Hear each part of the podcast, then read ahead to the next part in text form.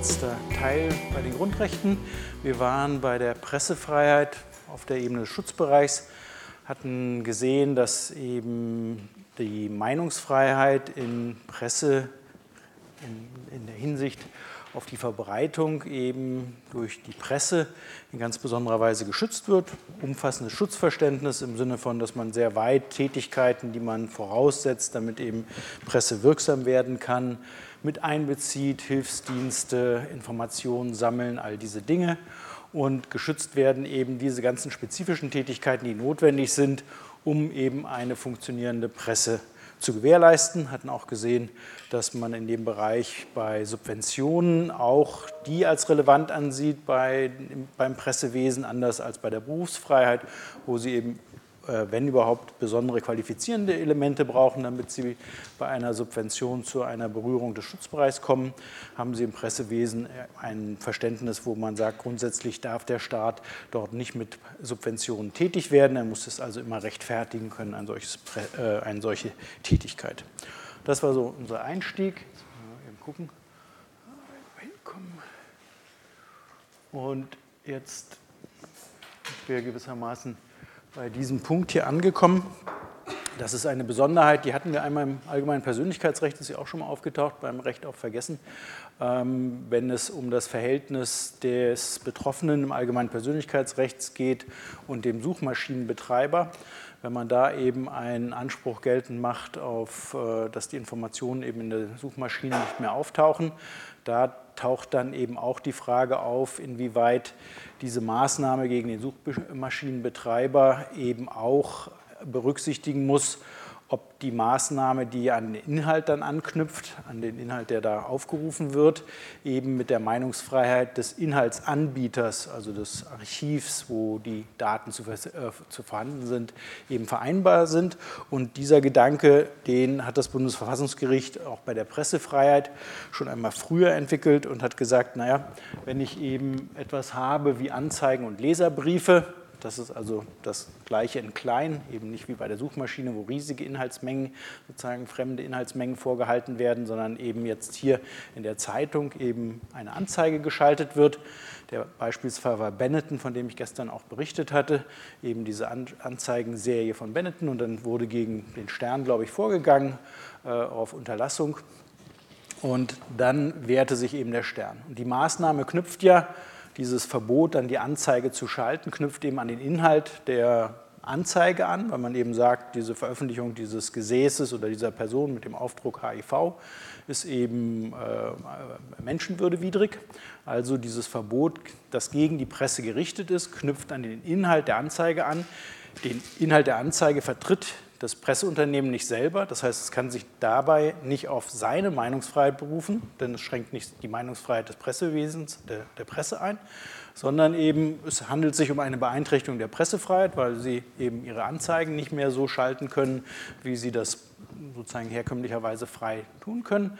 Und dann kommt eben verstärkend der Schutz des anderen, der anderen Person hinzu. Ähm, und wenn Sie das in der Klausur unterbringen wollen, würden Sie dann eben in der verfassungsrechtlichen Rechtfertigung eben sagen, dass eben die Pressefreiheit verletzt ist, wenn eben der Eingriff in die äh, Meinungsfreiheit des Anzeigenden eben mit der Meinungsfreiheit unvereinbar ist. Und genau diese Konstruktion haben wir schon einmal kurz kennengelernt, eben beim Vergessen-2-Entscheidung, nur dass es da eben jetzt übertragen wurde auf den Suchmaschinenanbieter, dass da eben dann der Suchmaschinenanbieter sich eben auf die äh, Position des Inhaltsanbieters berufen kann und das eben auch mit der Meinungsfreiheit des Inhaltsanbieters vereinbar sein muss. Ähm, und diese etwas eigenwillige oder unvertraute Konstellation schien mir nochmal ein guter Ausgangspunkt zu sein für einen kleinen Exkurs, nämlich die Frage, wie man oder wo man weitere verfassungsrechtliche Positionen äh, in die verfassungsrechtliche Rechtfertigung einbezieht. Da kann man jetzt sozusagen unterscheiden. Wir haben einmal auf Seiten des Beschwerdeführers ähm, und da haben wir einmal die Konstellation, wie sieht es mit weiteren Grundrechtspositionen des Beschwerdeführers aus. Also wir haben ein Bild, das eben von der Person aufgenommen worden ist und das beeinträchtigt dann das allgemeine Persönlichkeitsrecht in der Ausprägung Recht am eigenen Bild. Und auf dem Bild wird dann eben der Ehemann dargestellt, also abgebildet heißt das, glaube ich, ähm, und vielleicht noch Kinder. Und dann stellt sich die Frage, ob eben die Betroffenheit der weiteren Grundrechte der Familie eben hier, dadurch, dass eben die Familie abgebildet wird, eben jetzt hier einbezogen wird oder ob sie das eben getrennt prüfen. Also erst den Eingriff ins allgemeine Persönlichkeitsrecht und danach eben eine Beeinträchtigung des Familiengrundrechts. Das sind sozusagen die beiden Möglichkeiten.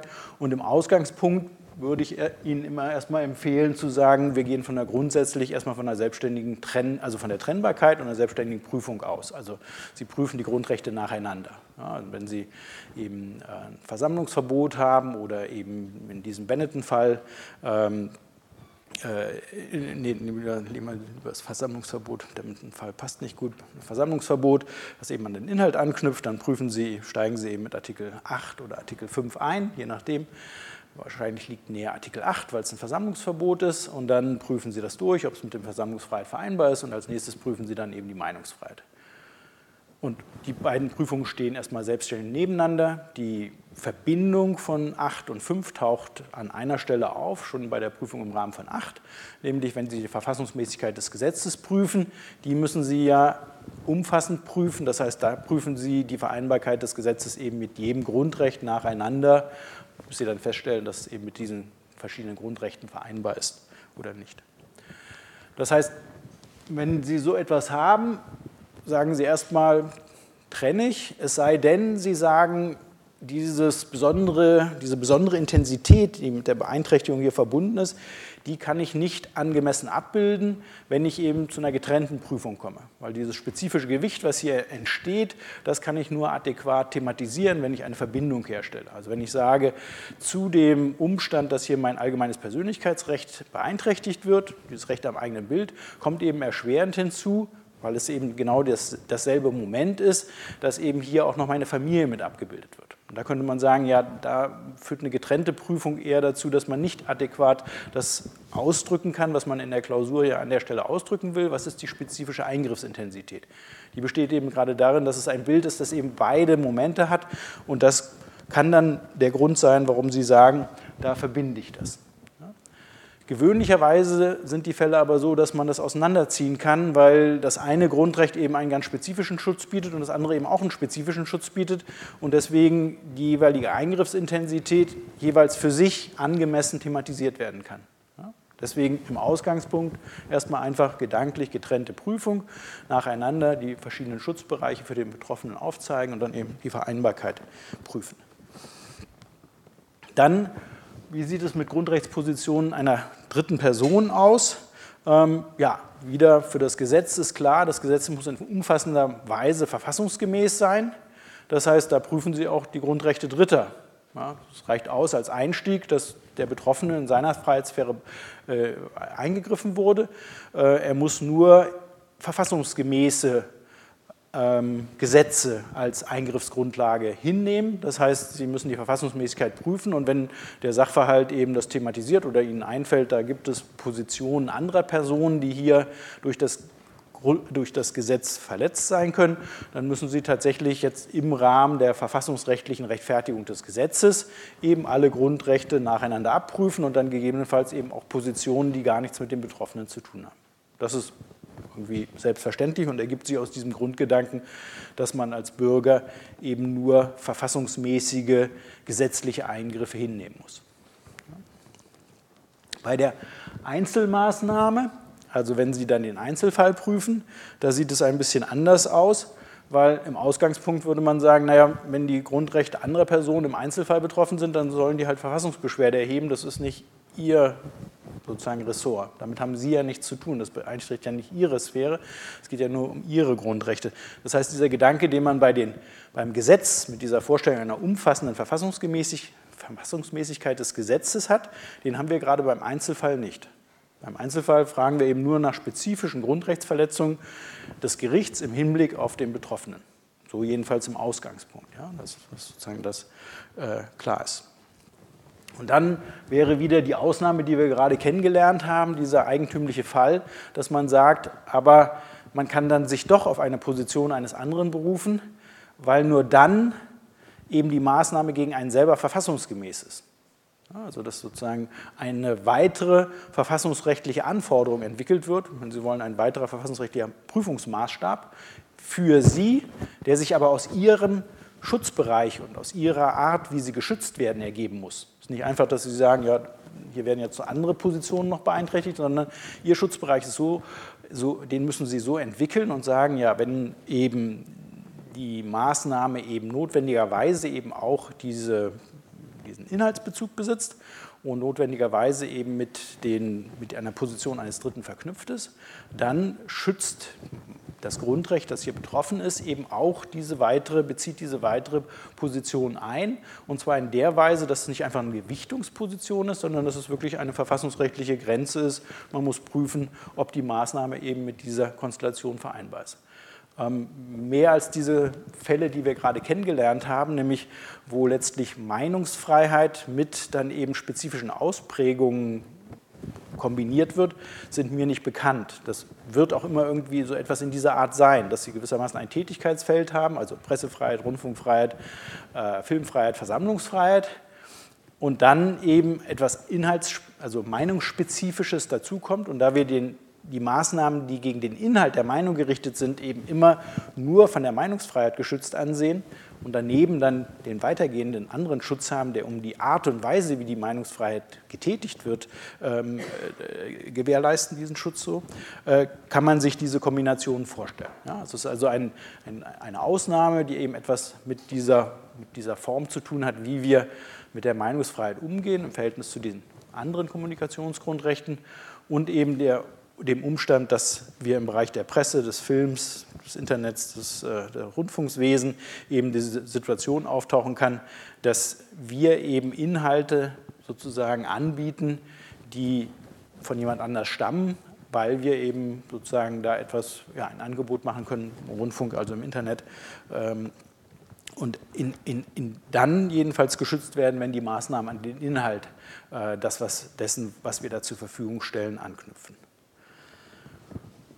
Gut, das ist die eine Seite. Also im Grundsatz merken erstmal getrennte Prüfung, ähm, beim Gesetz umfassend, das ist klar. Äh, Position Dritter eigentlich eben nur beim Gesetz, im Einzelfall nicht, außer Ausnahme eben diese besondere Konstellation, die wir jetzt bei der Pressefreiheit kennengelernt haben. Wie sieht es jetzt auf, den, auf der Seite des öffentlichen Interesses aus? Also wenn Sie so fragen, was wird jetzt gefördert, ne, Interessen der Allgemeinheit, häufig dienen die ja dann eben irgendwie dem Schutz irgendwelcher Grundrechtspositionen. Was machen Sie damit? Ähm, was Sie machen müssen, ist natürlich aufzeigen, was für Positionen befördert werden durch den gesetzlichen Eingriff. Und um das zu machen, müssen Sie die Art der Berührung und aufzeigen, in welcher Weise eben die Maßnahme dann tatsächlich das Grundrecht schützt. Also es reicht nicht einfach aus, so in die Luft zu werfen, zu sagen, ja, hier geht es um Grundrecht X, sondern Sie müssen schon aufzeigen, dass die Maßnahme tatsächlich dann eben auch zu einer Förderung des Schutzes im Hinblick auf Grundrecht X führt. Das müssen Sie machen, damit Sie eben adäquat das Gewicht dieser, dieses öffentlichen oder privaten Interesses, dem das, dieser gesetzliche Eingriff dient, bestimmen können. Also genauer aufzeigen, in welcher Weise eben eine Grundrechtsposition betroffen wird, also irgendwelche Grundrechtspositionen betroffen werden und dann eben das Gewichten. Das Gewichten ist immer sozusagen, müssen Sie sich dann entscheiden, das ist irgendwie besonders förderlich, ist besonders wichtige Position, die da geschützt wird, so etwas in diese Richtung. Was Sie auf keinen Fall machen dürfen, ist in eine abwehrrechtliche Prüfung verfallen, im Sinne von, dass Sie jetzt an, irgendwie anfangen, irgendwie oder eine Schutzpflichtprüfung sozusagen da hineinzubauen, sondern worum es ja geht an dieser Stelle, ist, dass Sie das öffentliche Interesse gewichten müssen, um dann eben die Angemessenheitsprüfung abschließen zu können oder die Abwägung abschließen zu können. Und um diese Gewichtung vorzunehmen, müssen Sie darlegen, dass das Grundrecht tatsächlich berührt wird, also wie und wie es berührt wird und wie es sich angesichts dieser Berührung als öffentlich-rechtlicher Belang gewichten lässt. Ob das eben ein ganz entscheidender Schutzpflichtmoment ist, der dadurch das Gesetz gewährleistet wird, etwa ein Verbot ähm, rechtswidriger Übergriffe zu verhindern aufs Leben, ja, dann weiß man, das ist äh, strikt geboten grundrechtlich, also ein sehr gewichtiges öffentliches Interesse, was mit diesem Verbot verfolgt wird. Darum geht es. Manchmal findet man in Prüfungen, dass die Leute dann eben irgendwie anfangen, da irgendwie äh, ist der Schutzbereich eröffnet und dann der Eingriff in den Schutzbereich, was natürlich jetzt bei der Förderung überhaupt gar keinen Sinn macht, aber es ist eben auch nicht notwendig, dass sie eine Art Schutzpflichtaufbau das Ganze thematisieren, sondern wirklich eben einfach, wenn Sie so wollen, vom, von abwehrrechtlichen Prüfung her, also Berührung des Schutzbereichs und dann eben das, was Sie auf der Eingriffsseite gemacht haben, nämlich Intensität der Betroffenheit, nur hier im Sinne von, wie wird das gut befördert und dann eben eine Charakterisierung des, der Bedeutung, die diese Förderung für dieses äh, Gut besitzt. Und das sind, soweit ich das mir jetzt klar gemacht habe, jedenfalls die Formen, wie ähm, sozusagen unterschiedliche oder weitere verfassungsrechtliche Positionen eben in ihrer Klausur auftauchen können. Ja. Ähm, kommen wir mal zu den ganz normalen Ereignissen nebeneinander, die ich prüfe. Ja. Ich sage, wenn ich Grundrecht A prüfe, ja. dann das Gesetz, dann aber um dem Gesetz Grundrecht A und B, dann Einzelfall nur A, und dann im zweiten Schritt Grundrecht B und dann nur den Einzelfall sozusagen. Wenn das, äh, wenn das jetzt so wäre, dass das tatsächlich identisch ist, würde man beim Gesetz ja nur feststellen, dass man die Verfassungsmäßigkeit des Gesetzes schon geprüft hat, sodass es ja da einfach nicht nochmal auftaucht. Da würde man einfach nach oben verweisen. Ne? Also so geht es. Wenn es jetzt eine das kann nicht sein. Nicht? Also es führt immer, wenn Sie ins weitere Grundrecht kommen, haben Sie die Verfassungsmäßigkeit des Gesetzes geprüft und die ist abschließend geprüft worden, sodass Sie der, der Prüfungspunkt fällt immer weg. Und es bleibt dann im Grunde äh, nur eine Einzelfallprüfung, äh, ob im, im, Hinblick auf die Maßnahmen, die das Gericht ergriffen hat, eben irgendwelche spezifischen Verfassungsverstöße erkennbar geworden sind. Ja.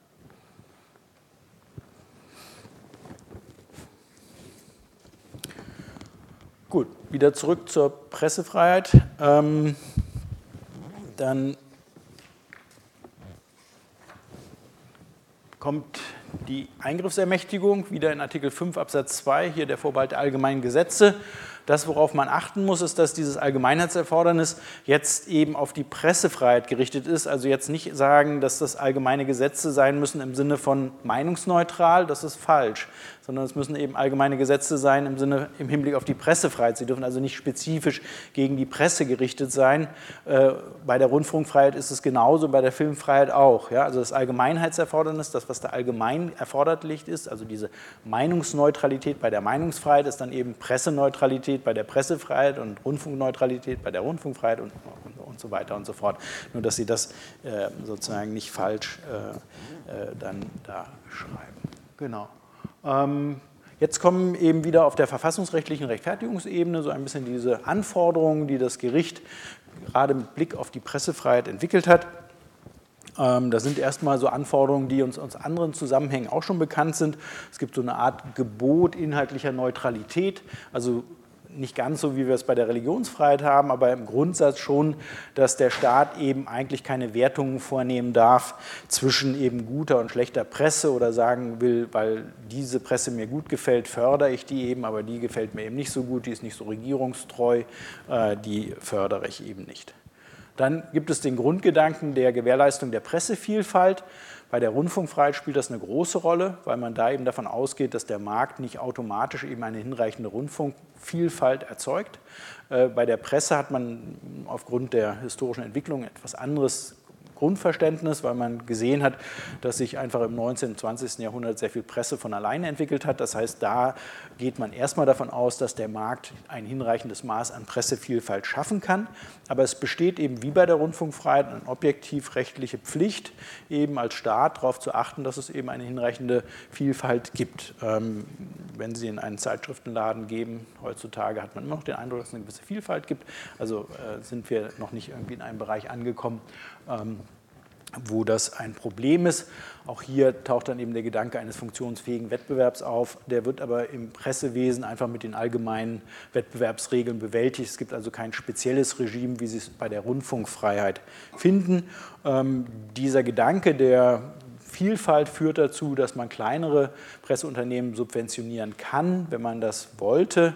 Ähm, aber es ist etwas, was äh, einfach nur sehr punktuell historisch stattgefunden hat.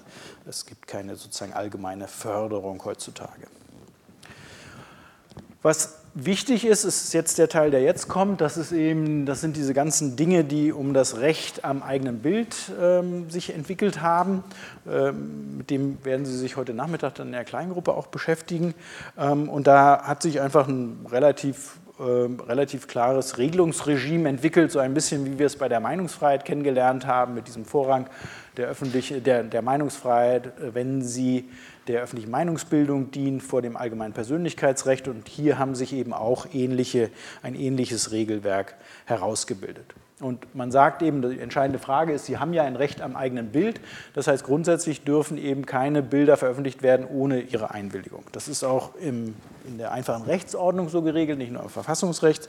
Wenn Sie das Kunsturhebergesetz anschauen, entweder in Ihrem Smartphone oder nachher oder Sie haben zufällig eine Gesetzesausgabe dabei, also in welcher Form auch immer, dann heißt es eben in 23 Absatz 1, ohne die nach 22 erforderliche Einwilligung, das ist der Grundsatz, dass Bilder von einer Person eben immer der Einwilligung bedürfen, also ohne diese Einwilligung dürfen äh, Bilder verbreitet und zur Schau gestellt werden, Bildnisse aus dem Bereich der Zeitgeschichte. Das ist gewissermaßen das Tatbestandsmerkmal, an dem man diese ganzen Dinge, die heutzutage im Pressewesen veröffentlicht werden, dann zuordnet. Es müssen immer Bildnisse aus dem Bereich der Zeitgeschichte sein. Und das wird dann wieder eingeschränkt in 23 Absatz 2 nämlich wenn mit dieser Verbreitung äh, ein berechtigtes Interesse des Abgebildeten ähm, eingeschränkt wird oder verletzt wird, dann ist eben eine Bildbenutzung nicht zulässig.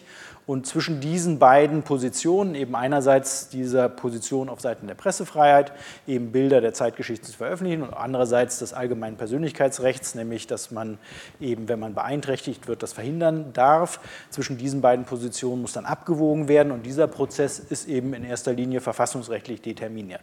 Das sehr einfache Recht gibt da keine weiteren Vorgaben und das Bundesverfassungsgericht nimmt da sozusagen eine relativ genaue Kontrolle vor.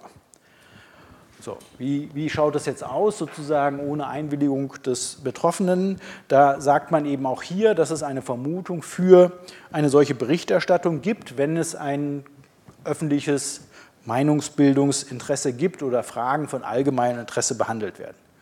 Und da rekurriert man auch auf die EMRK, weil diese, dieses Verständnis eben mit vom Europäischen Gerichtshof für Menschenrechte mitgeprägt wurde und das Bundesverfassungsgericht in seiner Rechtsprechung auch diese Rechtsprechung des EGMR bewusst aufgegriffen hat und auch der BGH äh, eben das in sein, in sein Konzept von Ausgleich zwischen sozusagen Veröffentlichungsinteresse auf der einen Seite und Verhinderungsinteresse auf der anderen Seite einbezogen hat. Ja?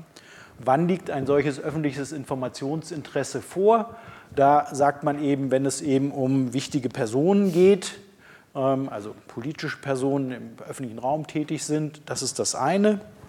Oder wenn man sagt, dass sie eben ein Amt haben, wo äh, eben ein, äh, eine, eine hohe Bedeutung mit verknüpft ist, oder dass es eben um ja, einfach aktuelle Ereignisse geht, die man als politisch brisant oder gesellschaftlich wichtig ansieht. Also immer wenn sozusagen solche Momente zusammenkommen, dann jedenfalls bewegt man sich in diesem Bereich des öffentlichen, äh, des öffentlichen Informationsinteresses.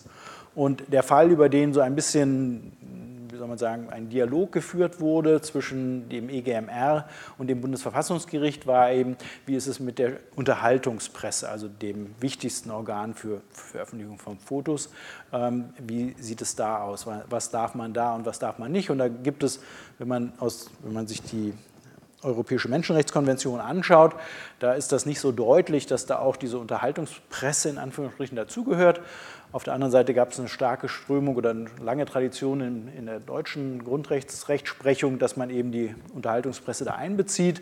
Und man hat sich jetzt eben darauf verständigt, dass äh, eben das grundsätzlich auch mit erfasst wird, weil das eben wichtig für die Menschen ist, für Hintergrund von Vorbildcharakter von Personen oder äh, Abgrenzung von Personen oder einfach nur ein Interesse, wie andere leben, die Reichen und Mächtigen dieser Welt, äh, dass man eben solche äh, Dinge mit einbezieht.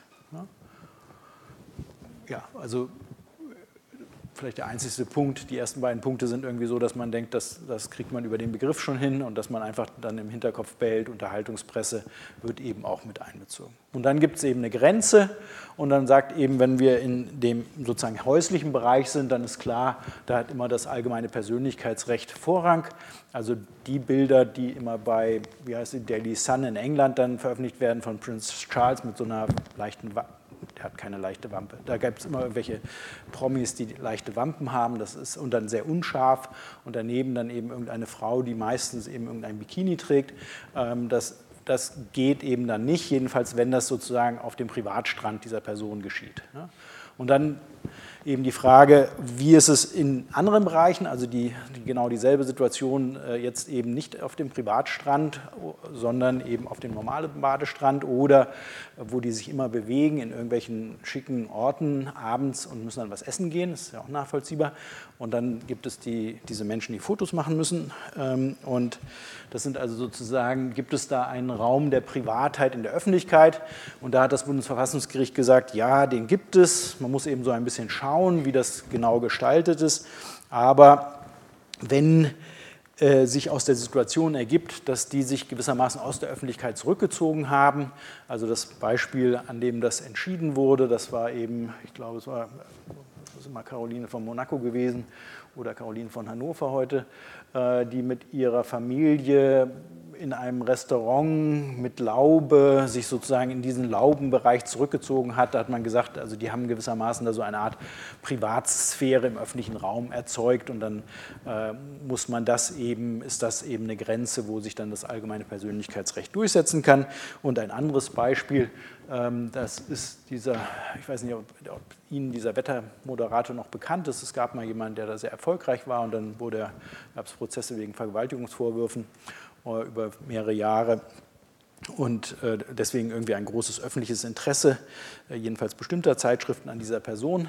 Und da ging es um die Veröffentlichung eben von einem Foto, wo er dann eben im Vorfeld der Gerichtsverhandlung im Innenhof des Gerichts eben mit der Anwältin steht. Und da hat man eben auch gesagt, dass es von der Gesamtsituation her, dass er eben nicht einfach irgendwo auf einer großen Straße steht und die dann sozusagen trifft, sondern die Situation ist so, dass das eben doch ein, sozusagen ein Moment der Abgeschiedenheit da erzeugt werden soll und dass es von daher wieder so eine Form von Privatsphäre im öffentlichen Raum entstanden ist, für die dann dieses allgemeine öffentliche Informationsinteresse eben nicht so eingreift.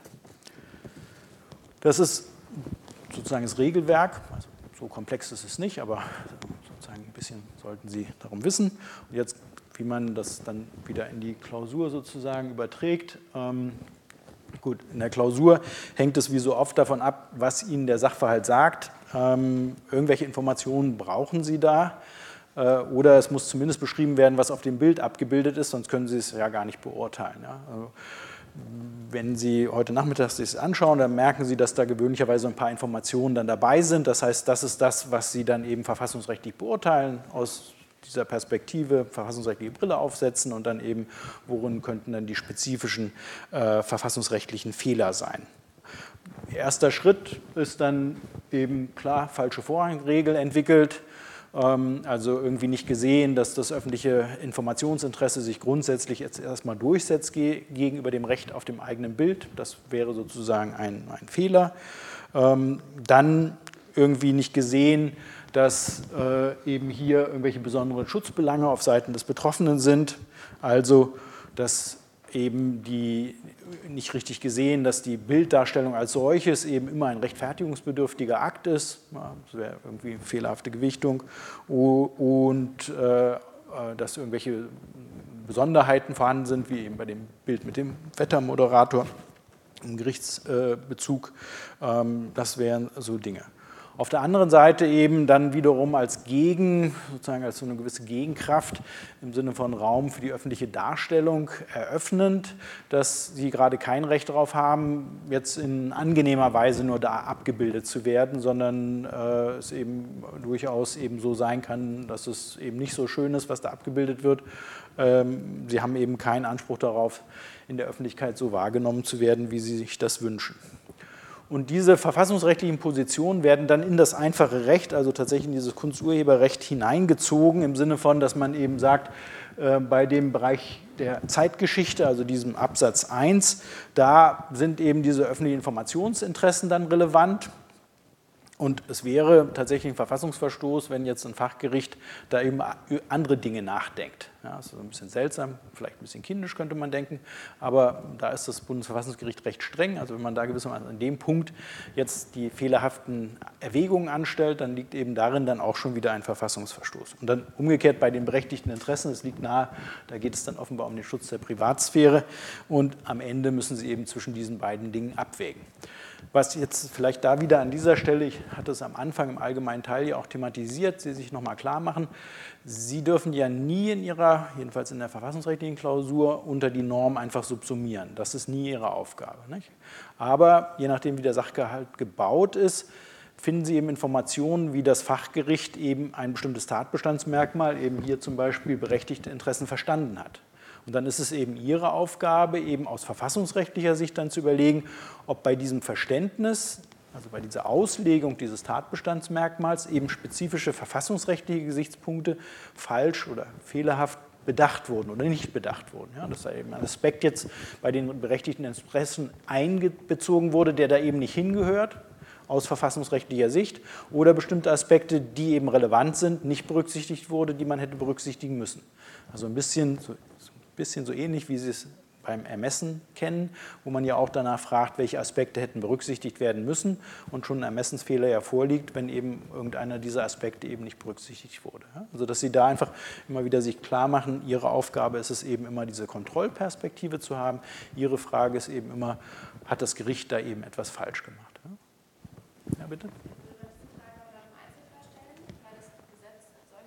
Genau, das sind immer Sachen, die sich auf den Einzelfall, nicht? also diese spezifische verfassungsrechtliche Sichtweise, die ist ja immer auf den Einzelfall, diese reduzierte Prüfungsbefugnis des Bundesverfassungsgerichts. Und dann fragen Sie eben äh, grundrechtlich gesehen, also Anwendungsbereich verkannt, Bedeutung und Gewicht.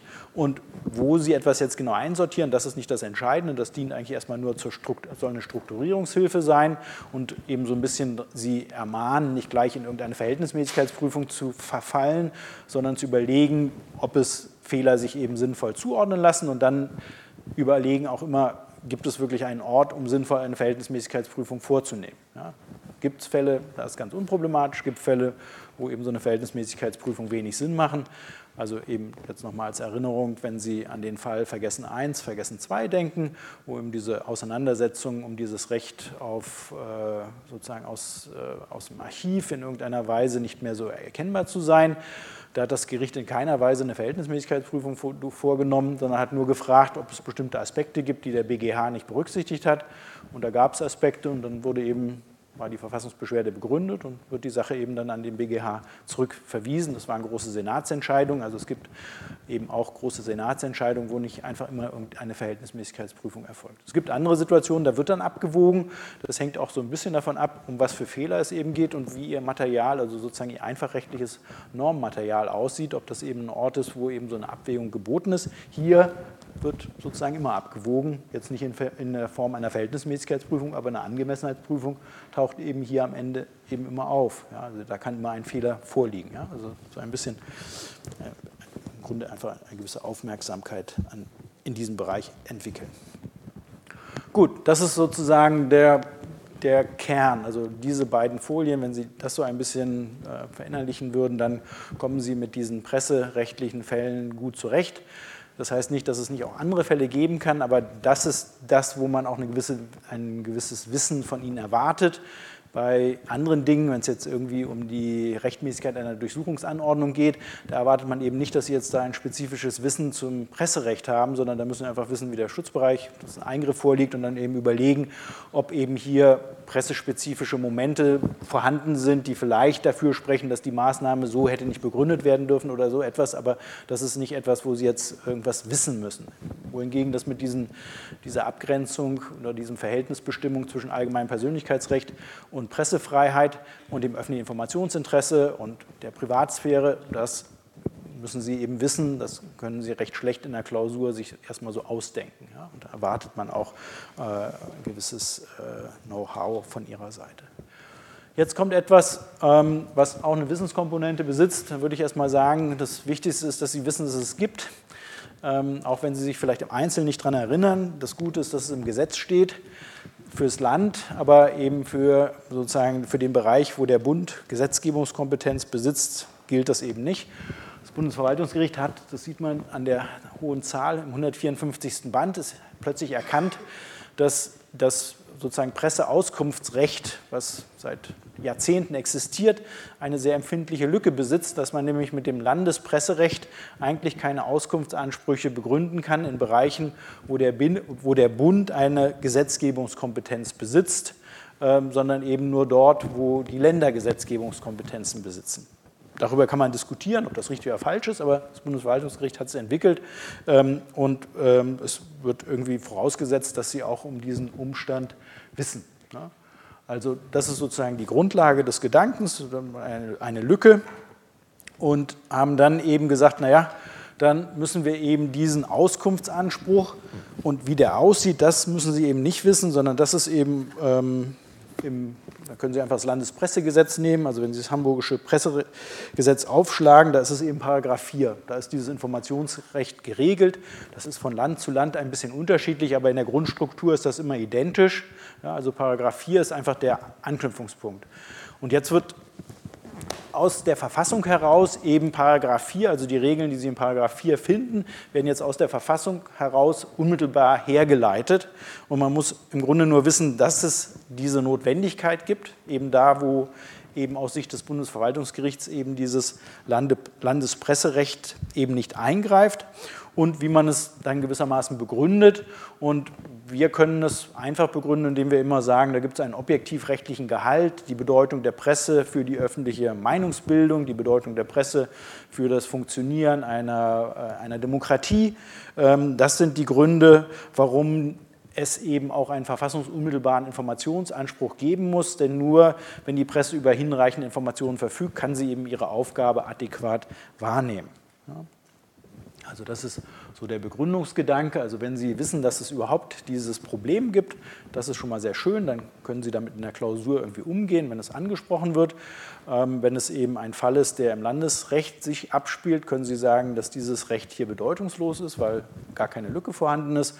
Wenn es sich außerhalb des Landesrechts abspielt, dann können Sie eben sagen, kann man eben einen solchen Anspruch begründen, unmittelbar aus dem Grundgesetz heraus, aus der Pressefreiheit und würden dann eben als Argument eben auf diese objektivrechtliche Bedeutung der Pressefreiheit verweisen. Da erwartet man von Ihnen jetzt keinen größeren Aufsatz, sondern eben einfach nur den Hinweis, letztlich plakativ auf die objektivrechtliche Dimension, die Bedeutung der Presse für die Gesellschaft, für die Funktionieren der Demokratie ähm, und die worauf es gerichtet ist, auf Informationen und wo die Grenzen sind, das können Sie letztlich sich dann alles aus diesem Paragraph 4 entnehmen. Da werden dann die selbstverständlichen Grenzen im Sinne von Geheimhaltungsbedürfnisse Dritter, ähm, Geheimhaltungsbedürfnisse der öffentlichen Hand eben genannt. Und wenn solche Interessen bestehen, dann müssen Sie eben da eine Abwägung vornehmen. Ne?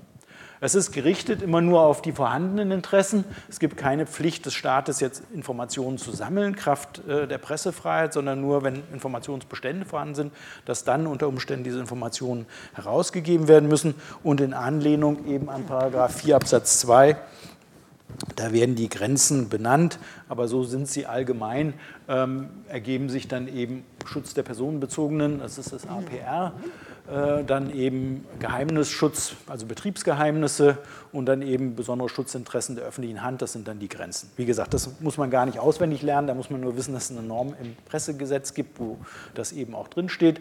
Und das, was Sie mitnehmen müssen, ist einfach, dass es eben diese besondere Ausformung gibt, dass man für einen bestimmten Bereich äh, eben gesagt hat, dass das Landespresserecht äh, eben hier nicht eingreift.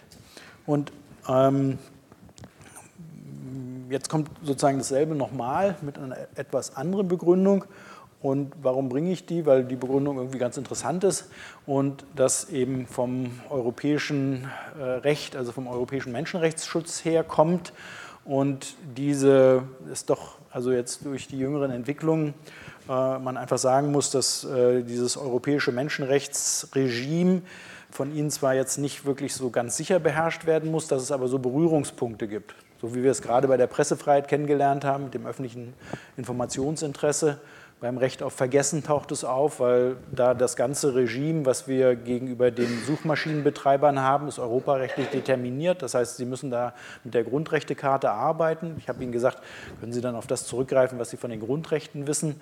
Aber das ist der Grund, warum wir sozusagen so punktuell doch jetzt auch noch anfangen müssen, so ein bisschen europäische Menschenrechtskonventionen, jedenfalls in sehr rudimentären kleinen Dosen noch einzubeziehen in unsere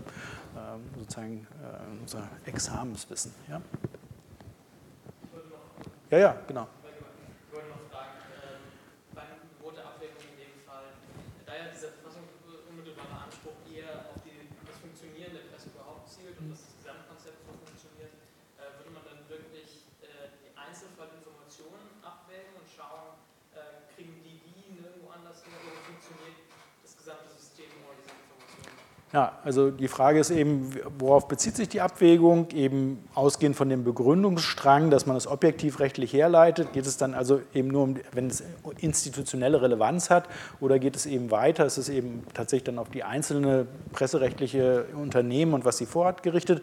Und wenn Sie die Hürde mit der Herleitung genommen haben, dann funktioniert es genauso wie eben der landesrechtliche Presseanspruch. Das heißt, es geht um das Einzelinteresse des Unternehmens an der Information gegenüber dann eben den kollidierenden Positionen. Und geht es so wie eben auch sonst bei der Abwägung, versuchen Sie irgendwie aufmerksam herauszuarbeiten, was das Interesse, das spezifische Interesse der Presse an, diese, an dieser Sache ist, wie sie das gewichten und wie die anderen Positionen aussehen. Ja.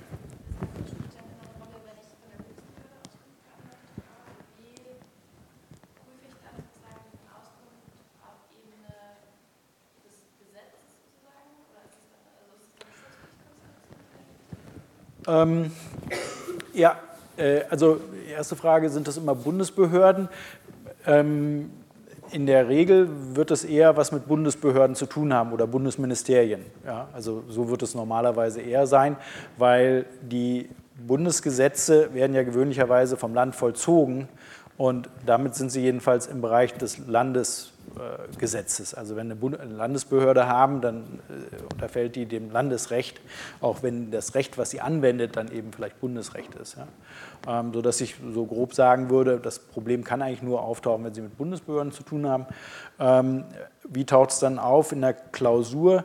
Also ich habe es bislang einmal jetzt in der Examensklausur gesehen, da war es einfach nur so, also wirklich als Irritationspotenzial reingeworfen. Ja, da gab es einen ganz normalen Auskunftsanspruch und dann haben sie gesagt, ähm, ja, aber dann habe ich ja noch diesen ungeschriebenen. Ja, da, das war einfach nur, dass sie Fehler machen. Nicht? Also das, andere Funktion hat es nicht. Wenn man es jetzt weiter überlegt, mal überlegt, wie könnte es sein, dann kann es eben sein, dass man äh, sie einen Auskunftsanspruch geltend machen, gegen die Bundesbehörde, das wird abgelehnt, dann kommt der Gerichtsschutz und dann wäre eben die Frage, äh, also dann haben sie die Verfassungsbeschwerde, ob das Gericht eben was falsch gemacht hat, als sie den Auskunftsanspruch abgelehnt haben.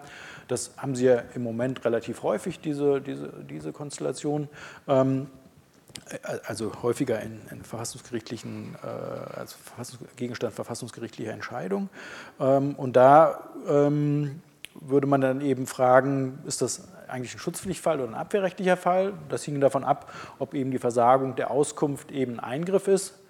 Ähm, da man ja gerade einen Auskunftsanspruch herleitet, ist das eigentlich relativ unproblematisch. Also der Schutzbereich, alle presserelevanten Betätigungen umfasst auch tatsächlich einen Auskunftsanspruch oder kann einen Auskunftsanspruch umfassen, so würde man es formulieren.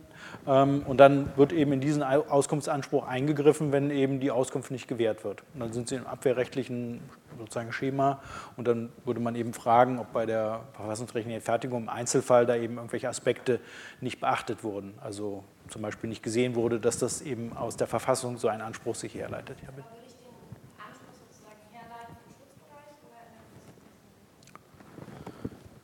Ähm,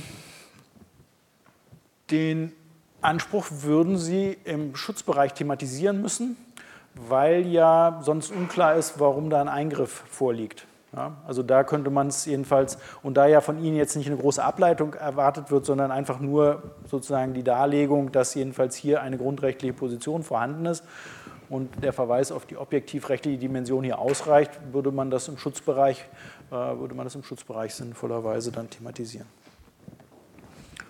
Okay, also jetzt einfach diese europarechtliche Ergänzung ähm, im Sinne von, das ist das, was Sie sich wirklich merken müssen, dass es das gibt und eben dieses Schlagwort von der objektivrechtlichen Funktion und dann eben auf der, ähm, sozusagen aus, aus der, aus der ähm, EGMR hat eben so ein, eine Herleitung entwickelt und gesagt, naja, wenn solche Informationen unabdingbar sind für die Meinungsfreiheit und für die öffentliche Meinungsbildung. Also man merkt, die Argumentationsstruktur ist letztlich ganz parallel.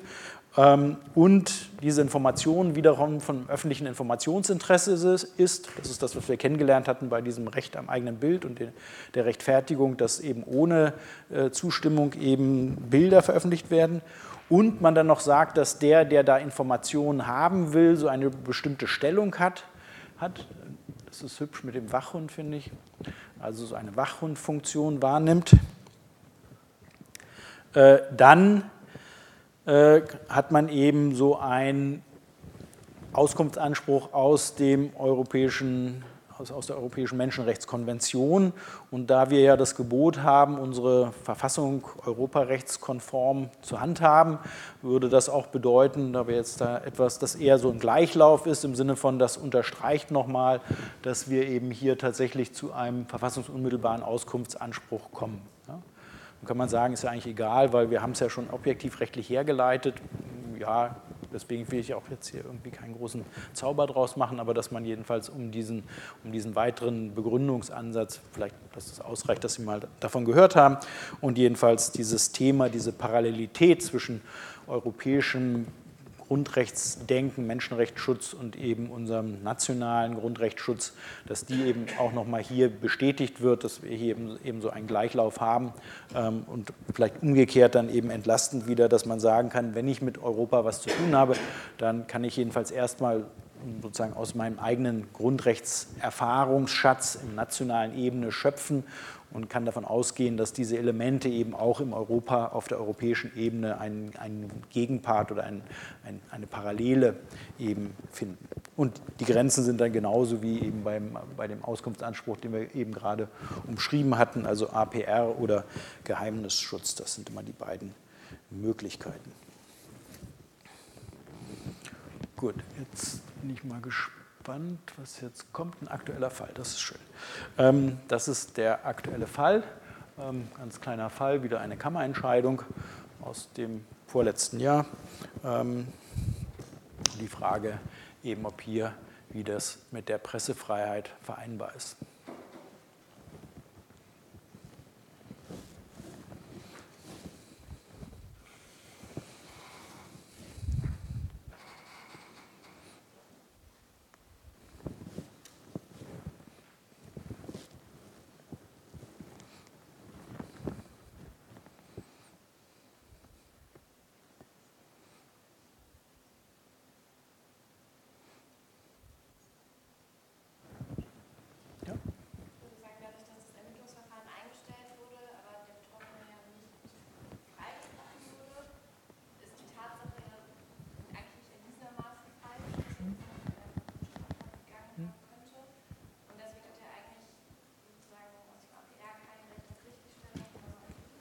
Ja, sehr schön. Also ähm, genau, die wäre denkbar, dass man aus dem allgemeinen Persönlichkeitsrecht einen Anspruch herleiten kann, also das ORG gestützt auf das allgemeine Persönlichkeitsrecht des Betroffenen hier einen Anspruch herleiten kann.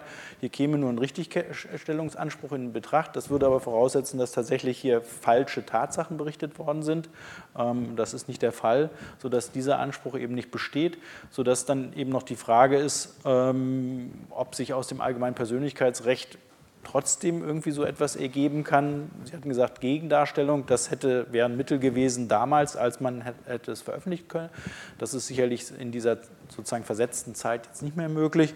Ähm, also das sind im Grunde die, der Rahmen, in dem sich sozusagen dieser kleine Fall bewegt. Und auf Seiten der Presse, was wäre die was wäre sozusagen die Schutzposition, wenn Sie die umschreiben sollten, die Schutzposition der Presse, die jetzt hier geltend gemacht werden kann? Wir müssen ja im Schutzbereich umschreiben, was jetzt hier beeinträchtigt wird, auf Seiten der Pressefreiheit.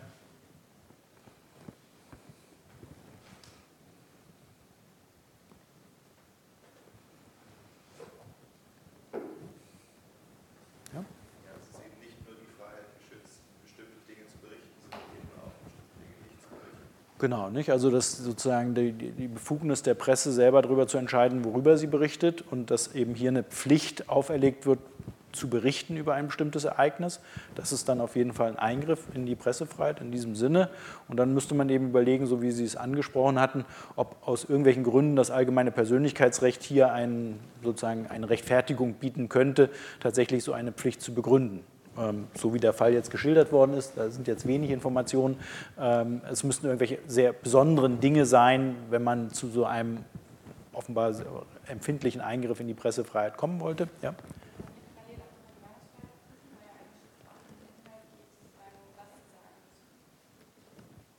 Ähm, ja, das ist, äh, wie ist es mit der Meinungsfreiheit? Also würden Sie sagen, dass hier die Meinungsfreiheit berührt wird? Ähm, könnte man überlegen, ja, aber ja.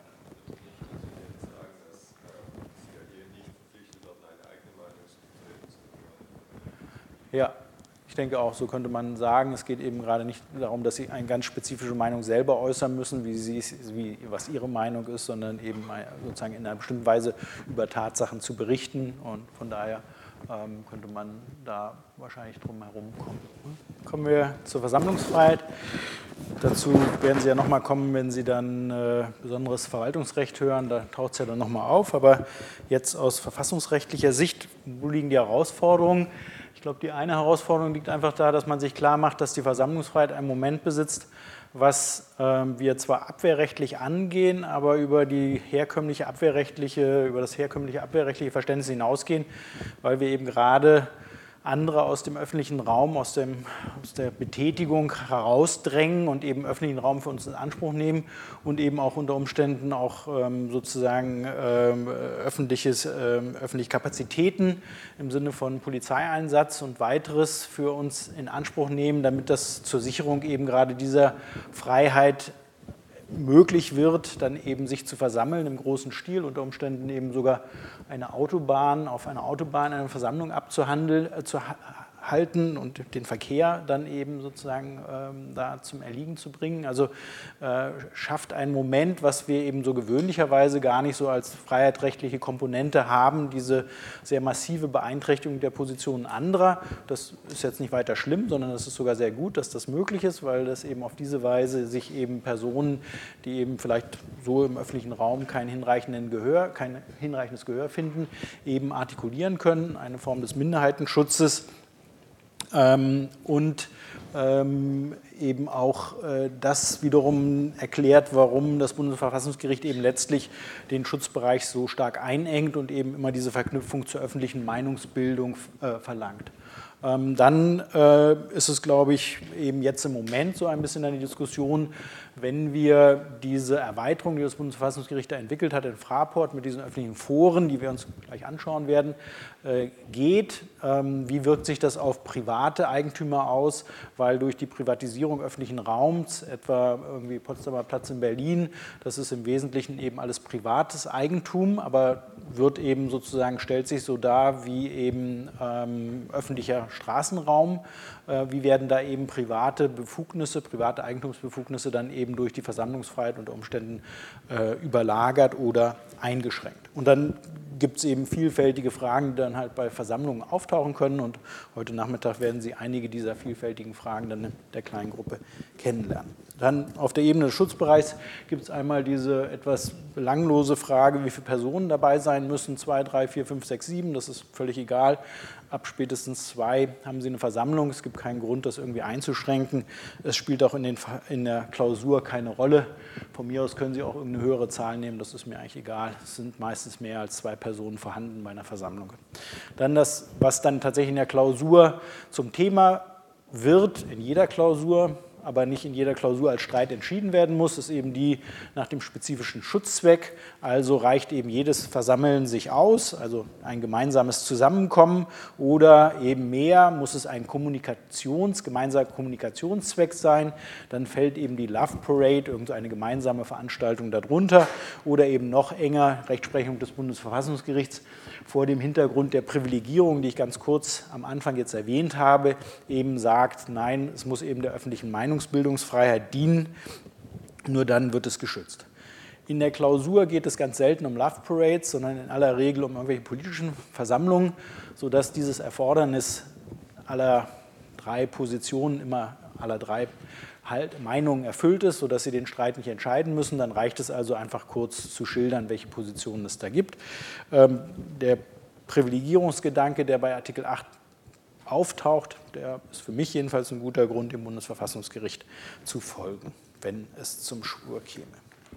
Dann ist das eine der wenigen Normen, wenn Sie den Wortlaut sich anschauen, gibt ja glücklicherweise gar nicht so viele Grundrechte, wo Sie auf der Ebene des Schutzbereiches einengende Tatbestandsmerkmale haben. Das nennt man dann Grundrechtsgrenzen. Und zwar eben einmal eben dieses Merkmal,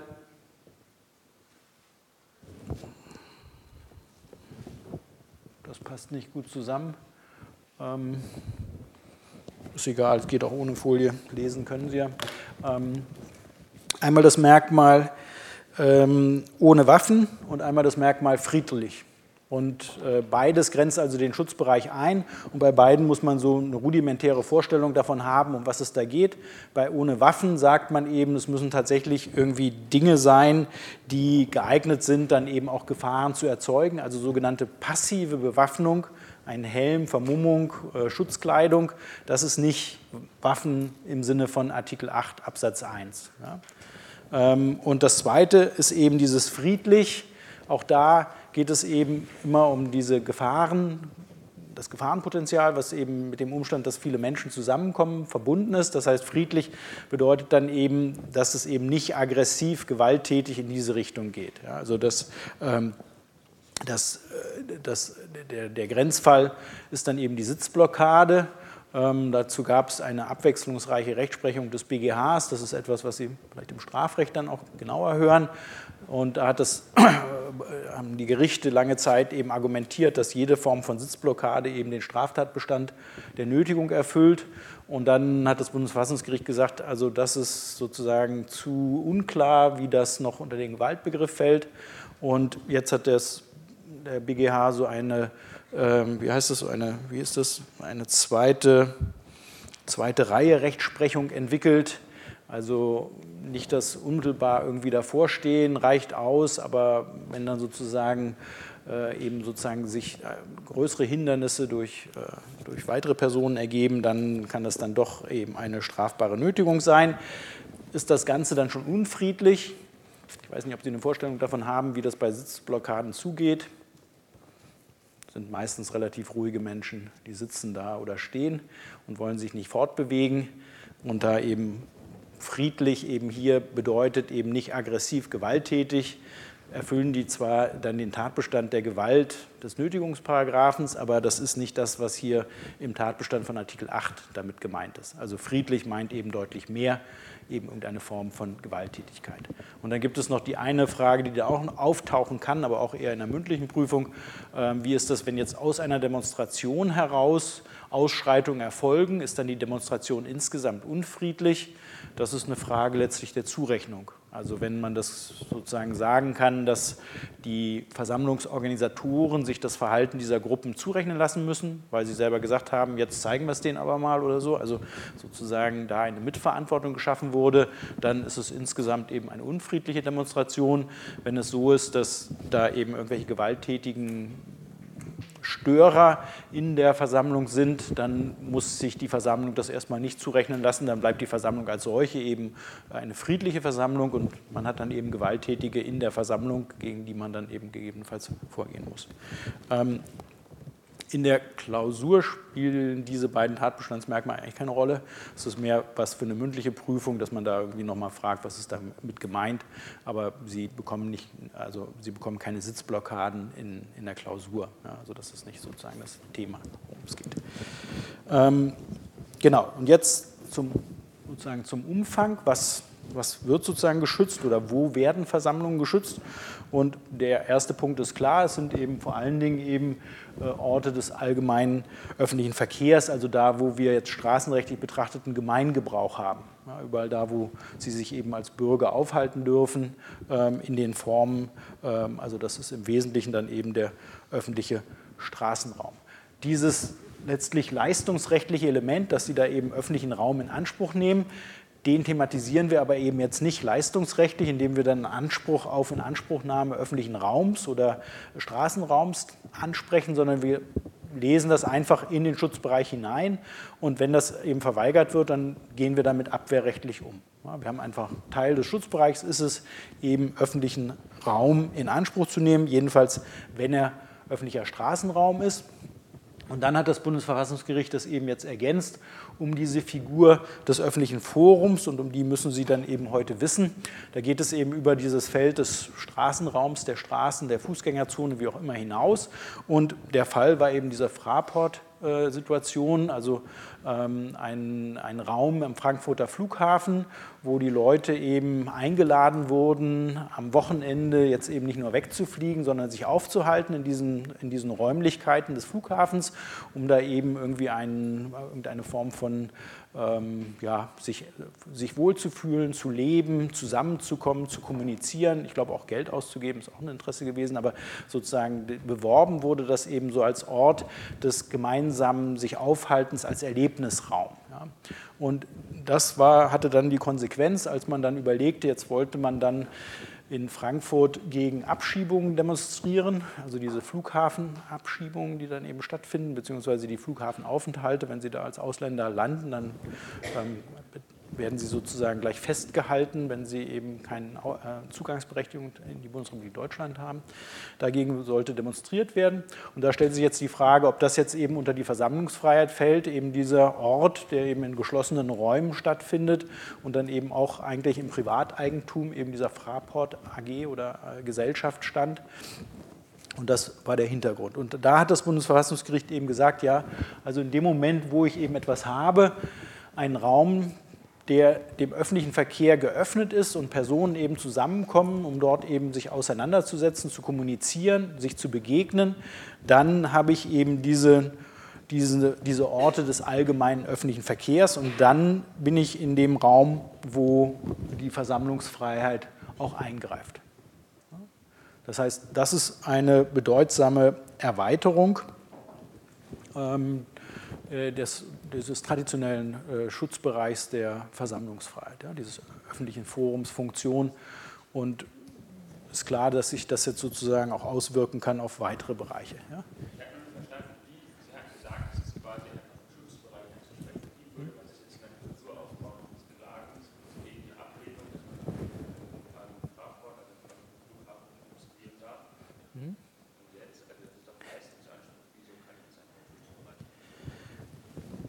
Genau, man, man, könnte überlegen, ob das so eine, also es hat so eine leistungsrechtliche Komponente und äh, gewöhnlicherweise sagen wir ja, dass unsere Grundrechte eben so eine leistungsrechtliche Dimension nicht haben und dann thematisieren wir es eben so als eigenen Anspruch, den wir dann ansprechen.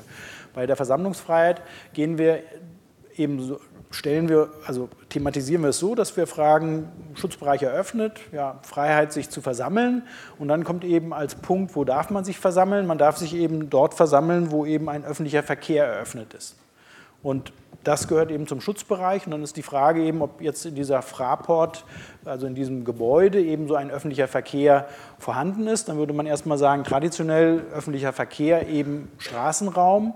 Aber es gibt eben Orte, die man dann als Forum bezeichnet, die eben so eine öffentliche Verkehrskommunikationsfunktion auch erfüllen.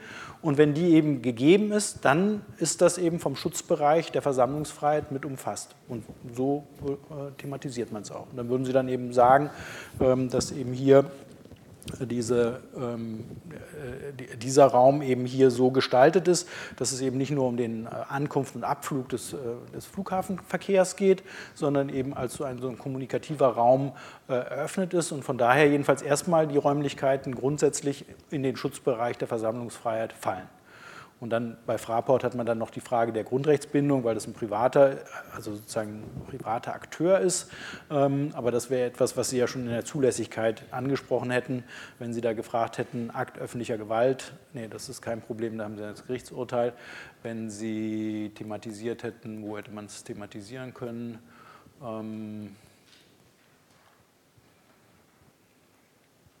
Bei der Beschwerdebefugnis hätten Sie darauf eingehen können. Also man kann es auch beim Akt öffentlicher Gewalt ansprechen. klar an sich das Gerichtsurteil, aber da könnte man es auch thematisieren, dass ja die, die, der Ausgangspunkt eben eine Unterlassungsanspruch, also eine Unterlassungs, äh, äh, Unterlassungsverpflichtung der Fraport äh, des Fraport-Unternehmens ist. Da könnte man eben fragen, ist das denn überhaupt ein Akt öffentlicher Gewalt und würde man dann eben dann die Grundrechtsbindung äh, von Fraport thematisieren. Das wäre eine Möglichkeit, sonst könnte man es in der Beschwerdebefugnis, äh, ist denn hier sozusagen eine Drittwirkungskonstellation, ähm, das ist hier nicht der Fall, weil Fraport grundrechtsgebunden. Würde ich wahrscheinlich doch eher bei, beim Beschwerdegegenstand thematisieren. Ja? Also Klar, letztinstanzliches Urteil ist unproblematisch, aber dann würde man dann eben trotzdem, da an der Stelle könnte man darauf eingehen, dass die Unterlassungsverfügung eben auch ein Akt staatlicher Gewalt ist. Da würde es auch passen. Jetzt war noch eine Frage oder nicht? Ich weiß nicht, keine Frage mehr. Gut. Genau, die, die, Grenze dann dieser öffentlichen Foren sind dann eben da, wo spezifische Dienstleistungen erbracht werden. Also im Flughafen ist klar, da eben, wo sie die Koffer abgeben oder entsprechende Dinge, da ist dann eben nicht mehr dieser öffentliche Verkehrsraum. Das heißt, genau da dürfen sie nicht demonstrieren, aber dann muss man eben die Räume bestimmen, wo man eben diese öffentliche Verkehrsfunktion hat. Da besteht dann ein Anspruch, sich versammeln zu dürfen und außerhalb nicht. Dann ist die Frage, wie wirkt sich das jetzt aus auf äh, sozusagen das Eigentum, was in der Hand privater ist? Ähm, weil wenn eben Private so Shopping Malls oder so etwas unterhalten, dann entstehen da ja auch solche öffentlichen Verkehrsräume. Das sind ja, Leute kommen ja da nicht nur einfach hin. Ich weiß nicht, ob Sie schon mal shoppen waren. Also wenn man jünger ist, macht man das gerne. Ähm, dann geht man da hin und dann geht man ganz aufgeregt, setzt man sich in seinen Eiscafé und trinkt einen Cappuccino und äh, dann läuft man da herum und unterhält sich und ist aufgeregt. Und ähm, Bikini zum Beispiel in Berlin kann man sehr empfehlen dafür, ähm, das Bikini-Haus oder so. Also das sind sehr schöne Orte des Verweilens und die sind alle im stehen im Privateigentum und es gibt auch keine öffentliche Hand dahinter. Und da ist jetzt eben die Frage, wie wirkt sich das aus? Ähm, solange man das mit dem öffentlichen Straßenraum hatte, hat sich das Problem nicht gestellt. Aber wenn man eben diese öffentliche Forumsfunktion hat, wenn Private eben solche öffentlichen Foren erzeugen und letztlich das in ihr ja, Verkaufskonzept mit einbinden, dass sie eben solche Räumlichkeiten schaffen, ähm, führt das jetzt dazu, dass das Privatrecht ähm, sozusagen einfach überlagert wird vollständig. Ja, es ist dann sozusagen so eine Art Widmung, die man ähm, sozusagen sich selber unterzieht. Oder wie geht man damit um? Wie man da jetzt so ganz genau im Sinne von, was wird das Bundesverfassungsgericht dazu sagen, sagt, das weiß man noch nicht, weil das Bundesverfassungsgericht die Sache nicht entschieden hat. Aber es ist eben doch eine Diskussion, die so breit geführt wird, dass ich sagen würde, es wäre schon gut, wenn Sie sich einen Moment damit gedanklich mal auseinandergesetzt haben. Wo tauchen Probleme auf? Im Grunde tauchen Probleme da auf, dass man sagt, ist so eine Überlagerung ohne gesetzliche Grundlage möglich? Also dass der Gesetzgeber das anordnen könnte, da besteht eigentlich wenig Zweifel daran. Ähm, also ist das eine Frage der Grenzen richterlicher Rechtsfortbildung. Gleichzeitig ist aber unser Eigentum ja sehr sozusagen großzügig ausgestaltet. Also sind viele Möglichkeiten, das auszulegen, mit Hilfe von Generalklauseln oder so etwas. Also das Privatrecht ist ja so angelegt, dass es auf richterliche Rechtsfortbildung, also dass richterliche Rechtsfortbildung da kein Problem ist. Gebe also genügend Möglichkeiten eben. Ähm, das Hausrecht einzuschränken, dass man sagt, naja, ähm, das Hausrecht, was da sich aus dem Eigentum ableitet, ähm, das findet jedenfalls da Grenzen bei Grundrechtspositionen. Wenn Sie sich eben erinnern, allgemeinen Grundrechtslehren hatten wir dieses Stadionsverbot. Nicht? Also es gibt keinen unmittelbaren Begrenzungsanspruch, erstmal so, aber es können dann Positionen entstehen, die man dann doch berücksichtigen muss. Und wenn man eben die Versammlungsfreiheit als eine solche Position ansieht, und das muss man vor diesem Hintergrund dieser, dieses öffentlichen Forumsgedankens, dann wäre das jedenfalls etwas, was sozusagen einschränkend tatsächlich das Hausrecht begrenzen könnte. Also das ist sozusagen der zweite Punkt, über den man dann nachdenken muss. Und dann gleichzeitig bleibt es aber ja ein Konflikt zwischen zwei Privaten. Das heißt, um das zu strukturieren, taucht dann sowas auf wie praktische Konkordanz, angemessener Ausgleich. Das heißt, Sie haben auf der einen Seite dann eben die Position desjenigen, der sagt, hier haben wir eine öffentliche Forumsfunktion und Sie haben den Eigentümer, der ja sein Eigentum jetzt auch nicht gleich sozusagen die Privatnützigkeit daran verliert, weil dann eben so eine öffentliche Forumsfunktion eben auch dort vorhanden ist sodass man eben dann überlegen muss, wie sieht so ein Ausgleich vor. Und dann werden Aspekte kommen, die man gewöhnlicherweise bei der Versammlungsfreiheit eher, also eigentlich nicht so unmittelbar prüft. Also was ist der Grund, warum jetzt diese Versammlung gerade da stattfinden muss? Ja, wir sagen, es ist einfach kalt draußen und deswegen, und es ist netter hier. Also dann würde man vielleicht sagen, das reicht nicht, aber äh, will man eben, äh, also Sie sind in einer Shopping Mall und äh, Sie sind bei, da ist Primark drin und Sie sagen, Sie wollen eben ein bisschen darauf aufmerksam machen, unter welchen Bedingungen da diese ganz tollen Kleidungsstücke produziert werden. Und deswegen wollen Sie da eben eine Demonstration eben da in Primark-Nähe machen. Dann würde man sagen, da ist eben so ein hinreichender sachlicher Bezug zwischen diesem öffentlichen Forum und dem Ort.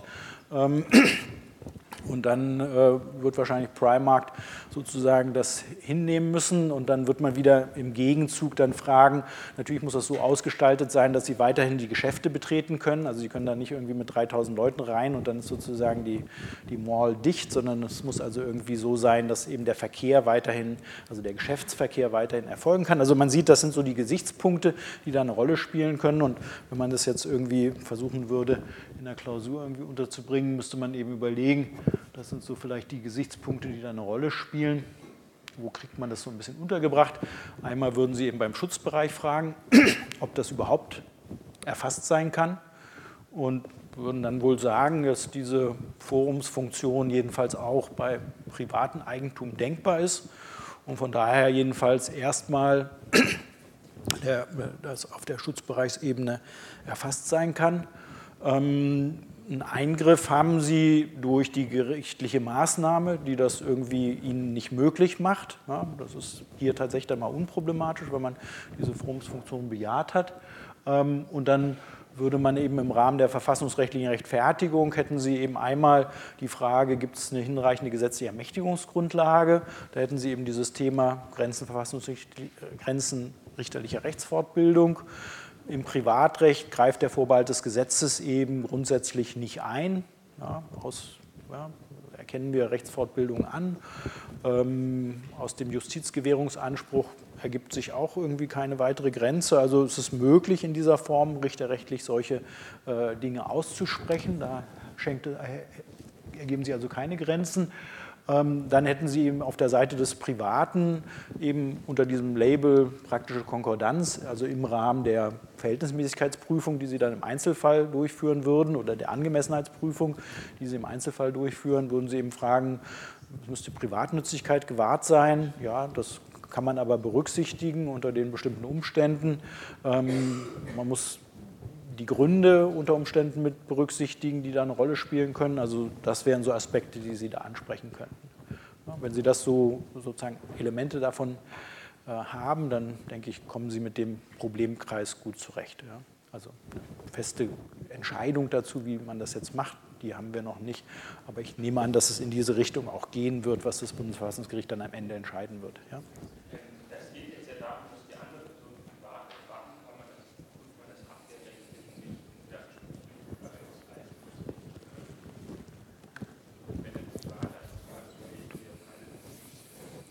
Genau, also wenn wir, ähm, äh, also wenn wir dieses leistungsrechtliche Element im Schutzbereich nicht hätten, dann denke ich, ähm, dann kämen wir nicht drum herum, das als Schutzpflicht zu thematisieren.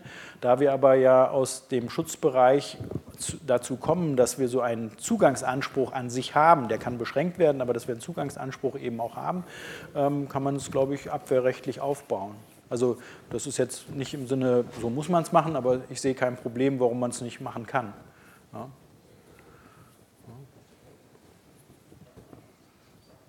Also eine etwas ungewöhnliche Konstellation, weil dann gewissermaßen zweimal Abwehrrechte gegeneinander stehen. Nicht? Also wenn Sie dem, dem, dem, dem Unternehmen verpflichten, das zu dulden, ähm, dann ist es auch ein Eingriff, unproblematisch, können Sie also auch abwehrrechtlich prüfen. Nicht? Also könnte es beides mal abwehrrechtlich kreieren.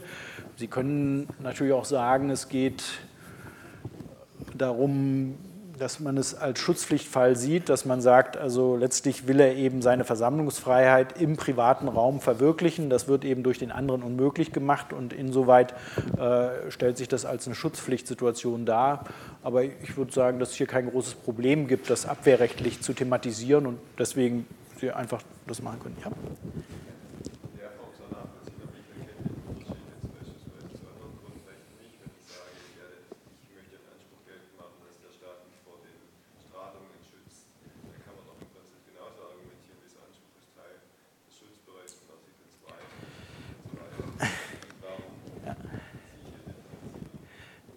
Also ich glaube, der Unterschied entsteht dadurch, dass wir uns ja das bei den Grundrechten so vorstellen, dass Sie als Bürger sozusagen eine bestimmte Position gegenüber dem Staat haben und dass wir uns eben ja gerade im Verhältnis der Bürger untereinander erstmal keine Grundrechtspositionen vorstellen, sondern deswegen eben über dieses Dreieck kommen. Wenn wir jetzt in den Schutzbereich der Versammlungsfreiheit diese Forumsfunktion hineinnehmen und sagen, auch private Grundstücke fallen darunter, dann würde ich eben sagen, dass dann tatsächlich so eine Art unmittelbare Grundrechtsbindung des anderen Privaten erzeugt wird. Also sozusagen bildlich gesprochen. Und deswegen würde ich tatsächlich meinen, dass das so etwas anders funktioniert als im herkömmlichen Fall, wo man tatsächlich eben über das Dreieck gehen muss und sagen muss, da mache ich eben eine Position gelten und der Staat muss mir helfen, diese Position dann eben im Verhältnis zu den Dritten, äh, sozusagen äh, im Verhältnis zu den anderen Privaten zu kreieren. Aber das wäre eben immer eine Besonderheit, die sich eben aus dieser Eigenart dieses Schutz Bereichsschutzgutes bei der Versammlungsfreiheit ergibt. Sonst ist es genau so, wie Sie sagen, dann wäre es ein ganz normaler Schutzpflichtfall. Ne?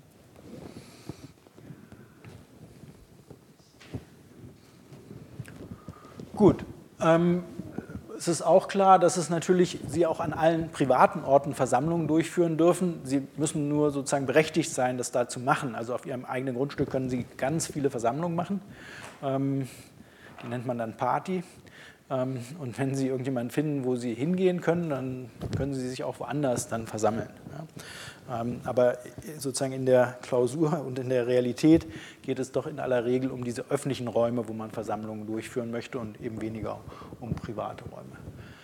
Aber wenn Sie sich zum Beispiel an den Fall mit dieser Heiden-Spaß-Party erinnern, der da in der Religionsfreiheit eine Rolle spielte, da ging es ja gerade um private Räume. Da ging es um Kinosaal, wo dann diese Versammlung, diese Party stattfinden sollte, ähm, wo ja auch das Gericht dann eben auf Artikel 8 zurückgegriffen hat. Also nicht, dass man das sozusagen irgendwie denkt, da greift dann jetzt nicht mehr die Versammlungsfreiheit ein, wenn es in einem privaten Raum ist. Genau, was, was wird sozusagen jetzt geschützt, wenn man die Örtlichkeit festgelegt hat? Eben sozusagen alles, was man jetzt eben so kennt, im Sinne von Zeit, Ort, Form, wie man das machen will, wo man langlaufen will, das grundsätzlich fällt alles ähm, unter die Versammlungsfreiheit. Und dann gibt es irgendwie so diese Grenzen im Sinne von, wenn Sie Versammlung als Instrument der Selbsthilfe benutzen wollen, also irgendjemand zwingen wollen aufgrund der Versammlung, dass er sich in einer bestimmten Weise verhält, dann darf man das nicht. Und eben auch nicht, wenn Sie eben Versammlungen nutzen wollen, um andere Versammlungen zu sprengen oder so etwas, das wird dann eben auch nicht von der Versammlungsfreiheit geschützt. Das ist aber eigentlich nicht so interessant. Dann kommen wir zu ein paar Eingriffskonstellationen. Wie ist es mit den Kosten für die Straßenreinigung? Ist das ein Grundrechtseingriff der Versammlungsfreiheit, wenn Sie die Kosten für die Straßenreinigung tragen müssen?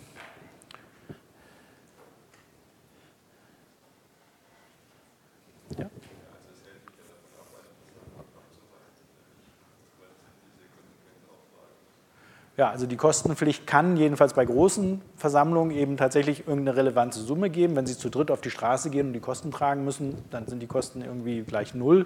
Das können Sie locker nehmen. Aber wenn Sie eben eine Demonstration mit 300.000 Menschen haben, dann dürften das äh, viele tausend Euro sein, die da an Kosten entstehen. Und wenn Sie eben jetzt eine, irgendeine ambitionierte kleine politische Gruppierung sind, dann haben Sie einfach nicht irgendwo so ein kleines äh, Säckel, wo Sie sagen, ach, da zahle ich jetzt auch nochmal die Straßenkosten. Ja? Nicht, daraus folgt jetzt nicht gleich, dass man die nicht auferlegen darf, sondern nur, dass es ein Grundrechtseingriff ist und dass es dann Grenzen gibt, weil man bei der Auferlegung eben dann überlegen muss, ob sie zur Unmöglichkeit führen und das wäre dann jedenfalls illegitim. Ähm, das taucht jedenfalls als Thema auf. Fotografieren von Versammlungsteilnehmern, wahrscheinlich in Zeiten von Instagram gar kein so großes Problem mehr. Nein, ähm, also ähm, ja, irgendwie auch klar, kann eben dazu führen, Einschüchterungseffekte, ähm, dass man eben da Sorgen hat, dass, man, dass das irgendwelche Nachteile damit verbunden sind. Ähm, und äh, von daher wäre das auch ähm, ein Eingriff. Gefährder anschreiben, das sind so nette Briefe, die Ihnen mitgeteilt werden. Lieber Herr X, Sie sind ja ein sehr renommierter Hooligan und ähm, da Sie doch nach den letzten Erfahrungen immer gerne Menschen verprügeln, empfehlen wir Ihnen, dass Sie bei den nächsten drei Fußballspielen nicht dabei sind. Ähm, wenn Sie dieser Empfehlung nicht nachkommen, dann könnten wir uns vorstellen, dass wir äh, eine Meldeauflage erlassen, ähm, die Ihnen hilft, äh, bei uns immer wieder vorbeizuschauen, regelmäßig. So, sie sind etwas anders formuliert, aber so in der Sache nach gestalten sie sich so. Ähm, Grundrechtseingriff in die Versammlungsfreiheit, solche freundlichen Briefe. Ja? Das glaube ich nicht. Also Leute, die andere Leute auf brutale Weise verprügeln, die haben, glaube ich, jetzt keine Angst vor solchen Schreiben.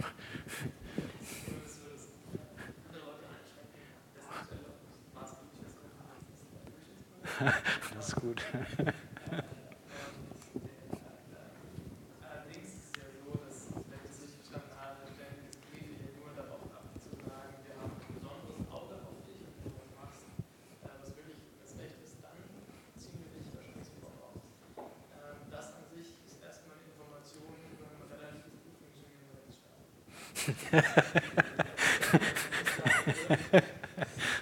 Das ist.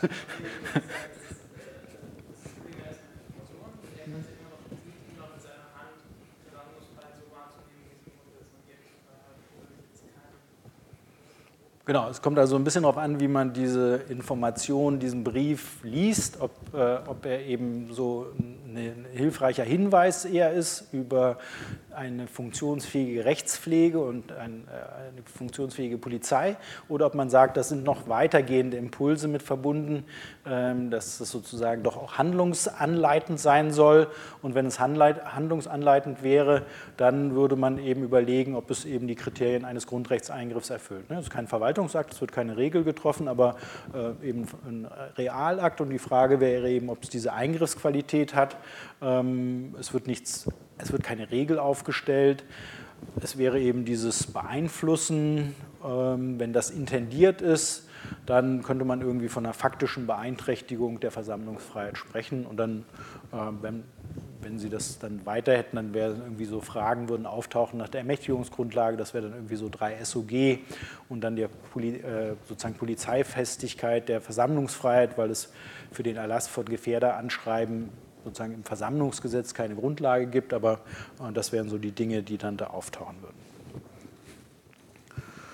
Gut. Ähm, ja, ja, bitte.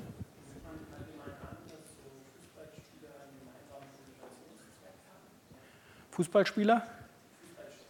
Fußballspieler. Achso, ob die unter die Versammlungsfreiheit fallen? Nein. Also normale Fußballspiele dienen nicht der öffentlichen Meinungsbildung. Ähm, dann wären sie da jedenfalls aus der Versammlungsfreiheit raus. Ähm, aber es könnte ja sein, dass das jemand ist, der einfach gerne zu Demonstrationen fährt und da sich prügelt. Also ich will jetzt mein schönes Beispiel nicht daran scheitern lassen, dass ja, der Hooligan ist ja nicht per se äh, Fußball bezogen, sondern eher per se ein Schläger. Und dann müssen wir einen öffentlichen Zweck finden und dann müssen wir jetzt finden und akzeptieren einfach jetzt. Aber Sie haben recht, also beim Fußballspiel müssten wir andere Grundrechte dann aufsuchen, mit dem Gefährder anschreiben. Ja, das ist richtig. Gut. Ähm, genau, verfassungsrechtliche Eingriffsermächtigung, Artikel 8 Absatz 2 unter freiem Himmel. Ähm, Früher hat man dann eben gesagt, irgendwie, ja, also wenn es oben sozusagen, also wenn es sozusagen seitlich nicht begrenzt ist, es ging nicht um oben im Sinne von, dass es nicht regnet, sondern die seitliche Begrenzung war das Entscheidende, weil dadurch eben dieses Konfliktpotenzial da war. Wenn man jetzt das öffentliche Forum einbezieht in den Schutzbereich, muss man da jetzt eben so ein bisschen dann diese, diese Vokabel unter freiem Himmel anpassen. Das heißt, es reicht nicht aus, oder es kann eben auch dort sein, wo es Türen gibt, trotzdem etwas, was also in geschlossenen Räumen kann auch unter freiem Himmel sein. Also das kann man sich schon mal merken. Ähm, das Entscheidende ist eben, dass es sozusagen räumlich nicht von der Öffentlichkeit abgeschieden ist. Das heißt, der Umstand, dass sie Türen haben, der ist nicht das Entscheidende, sondern dass die Öffentlichkeit einfach Zugang zu diesen Räumen hat, dass es da also in dem Sinne kein, kein, kein, keine Begrenzung gibt. Das ist einfach die Konsequenz aus der Weiterentwicklung, dass man rausgeht über den öffentlichen Straßenraum hinaus, eben diese öffentlichen Foren einbezieht. Und die sind ja nun häufig in geschlossenen Räumen und deswegen müssen sie dann entsprechend das Tatbestandsmerkmal weiter auslegen. Das Argument dafür ist eben die Konflikt- oder die Störanfälligkeit, Trächtigkeit, die eben aus dieser Nähe dann der Versammlung und der Öffentlichkeit sich ergibt. Glaube ich, ist einfach, aber man muss drum wissen. Also das eben darf man tatsächlich nicht mehr wörtlich lesen, aber ist jetzt auch fürs Verfassungsrecht kein großes Problem. Daneben gibt es natürlich Versammlungen in geschlossenen Räumen weiterhin sind dann häufig eben Privaträume oder Stadthallen oder so etwas, wo man sagt, da ist eben eine solche öffentliche Forumsfunktion nicht gegeben. Und da ist es dann eben einfach äh, ein vorbehaltsloses Grundrecht, was durch kollidierendes Verfassungsrecht eben begrenzt werden kann. Gut, verfassungsrechtliche Eingriffsermächtigung sind wir wieder bei den spezifischen Anforderungen. Da gibt es jetzt gar nicht so viele, aber man kann erst mal sagen, es gibt so ein ähm, sozusagen Recht zum kommunikativen Gebrauch. Und aus diesem Recht äh, zum kommunikativen Gebrauch gibt es eben auch ein Recht, den Straßenverkehr zu stören. Ja, Sie dürfen eben, anders der Gemeingebrauch berechtigt Sie ja gerade nicht auf der Straße zu laufen, sondern Sie dürfen auf dem Fußgängerweg laufen, aber die Versammlungsfreiheit erlaubt es eben, diese Räume auch in Anspruch zu nehmen. Es hängt immer so ein bisschen davon ab, wie viele Personen da sind. Also wenn Sie eben zu zehn demonstrieren, dann dürfen Sie nicht gleich auf der Straße gehen, sondern wenn Sie einen ausreichend breiten Fußgängerweg haben, dann müssen Sie natürlich den Fußgängerweg benutzen. Aber wenn Sie eben eine größere Gruppe sind, dann dürfen Sie eben auch die Straße benutzen. Ja, das ist sozusagen dieses, diese leistungsrechtliche Dimension. Reinigungskosten macht sich da auch bemerkbar. In dem Sinne ist es nicht grundsätzlich verboten, aber man muss eben da auch überlegen, dass dieser Gemeingebrauchsgedanke eben ja gerade die Inanspruchnahme auch mit großen Personenzahlen dieses öffentlichen Raumes rechtfertigt. Das heißt, man wird nie dazu kommen, dass man einfach jetzt große Kosten vollständig auf Versammlungsveranstalter äh, ähm, so ähm, auferlegt. Es darf jedenfalls nicht zu, einer, zu einem faktischen Verbot führen. Und dann gibt es ein zweites Schlagwort, was so auftauchen kann, ähm, spielt in den Klausuren, jedenfalls in den verfassungsrechtlichen Klausuren, die ich kenne, eigentlich keine große Rolle, ist aber etwas, was vielleicht in einer polizeirechtlichen Klausur vorkommen könnte oder in einer mündlichen Prüfung. Das ist dieses Kooperationsprinzip. Das Kooperationsprinzip hat das Bundesverfassungsgericht entwickelt, um eben diese, mit diesen Großdemonstrationen, die dann teilweise eben gewalttätig werden, umzugehen. Und es gibt keine Pflicht des Veranstalters zur Kooperation, aber wenn sie nicht kooperieren, kann man eben ihnen sozusagen mehr zurechnen. Also wenn es eben zu Gewaltausschreitungen kommt und sie eben nicht kooperieren, dann kommt man eben eher zu der Auffassung, dass diese Gewaltausschreitungen eben insgesamt den, Versammlungs, den Versammlungsveranstaltenden äh, zuzurechnen sind. Das heißt, wenn es auftaucht in der Klausur, wäre es eine Frage, wie ist es mit Störung und Angemessenheit, Eingriffsintensität. Ja, Im Sinne von, Sie weigern sich als Veranstalter zu kooperieren, dann kann es sein, dass eben weil auch intensivere Eingriffe der öffentlichen Hand legitim sind, weil anders die öffentliche Hand das eben nicht in den Griff bekommen kann. Dass also weitergehende Einschränkungen, Auflagen oder so etwas gerechtfertigt werden können über das Maß hinaus, wie es wäre, wenn man jetzt eben ins Gespräch käme. Relevant ist das nur für Großdemonstrationen. Also das, da, nur da spielt es überhaupt eine Rolle. Oder da, wo eben ein hohes Gewaltpotenzial ist, wenn irgendwie der schwarze Block in Berlin marschiert. Da, der interessiert sich, glaube ich, nicht für Kooperation, aber ähm, da könnte man sozusagen über dieses Prinzip dann nachdenken.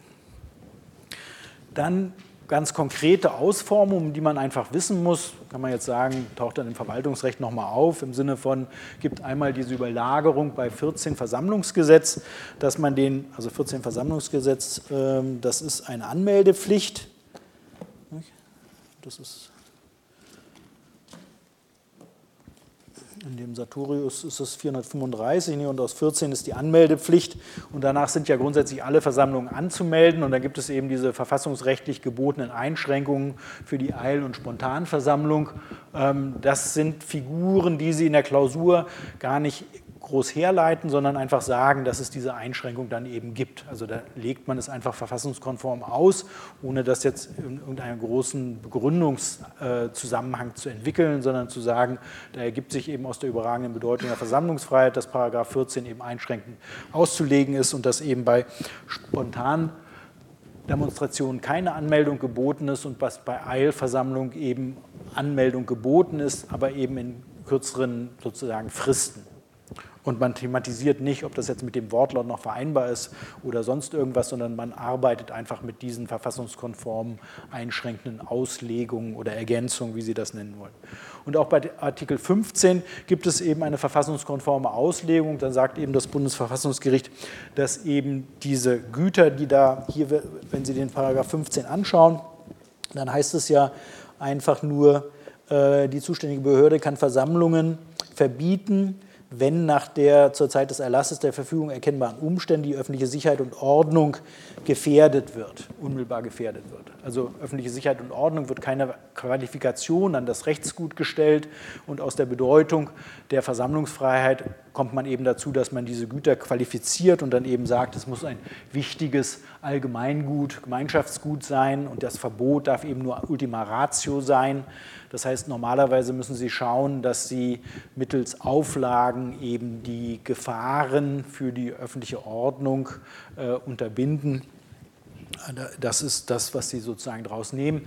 Äh, dementsprechend ähm, eben dann mithilfe von Gefahren, die dienen eben vor allen Dingen dazu, das Gefahrenpotenzial äh, für die öffentliche Ordnung sozusagen einzuhegen Heute Nachmittag werden Sie sowas ganz kurz kennenlernen. Typische Beispiele sind eben rechtsradikale Aufmärsche, die marschieren unheimlich gerne so im Gleichschritt und haben so Trommeln dabei und Fahnen. Das finde ich irgendwie cool und Trommeln, Fahnen und Gleichschritt. Das erinnert manche Menschen daran, dass wir das schon mal hatten und das war nicht so cool. Und dann sagt man, das erzeugt eben so doch so ein Klima der Angst, was dadurch entstehen kann, wenn das so, sozusagen so paramilitärisch wirkt. Ähm, und da kann man dann eben durch Auflagen eben dann entsprechende Verbote geben, dass sie eben nicht im Gleichschritt, nicht mit Trommeln, nicht mit Fahnen ähm, und solchen Dingen dann eben da äh, herumlaufen dürfen. Und das ist tatsächlich mal so ein Punkt, wo die öffentliche Ordnung auch wirklich als Bezugspunkt gewählt wird. Sonst ist es ja so, dass Sie vielleicht so ganz grob sich noch an Ihre polizeirechtlichen Erfahrungen erinnern. Da gibt es dieses Schutzgut öffentliche Ordnung, aber es spielt nie eine Rolle, weil man alles über öffentliche Sicherheit lösen kann. Ähm, hier im Versammlungsrecht arbeitet man gerade die Fälle, die ich gerade beschrieben habe, dieses, wo eben keine unmittelbaren Gefahren erkennbar sind. Also auch wenn die da mit ihren Fahnen und Bleischritt und so weiter, haben sie keine unmittelbare Gefahr für ein konkretes Rechtsgut.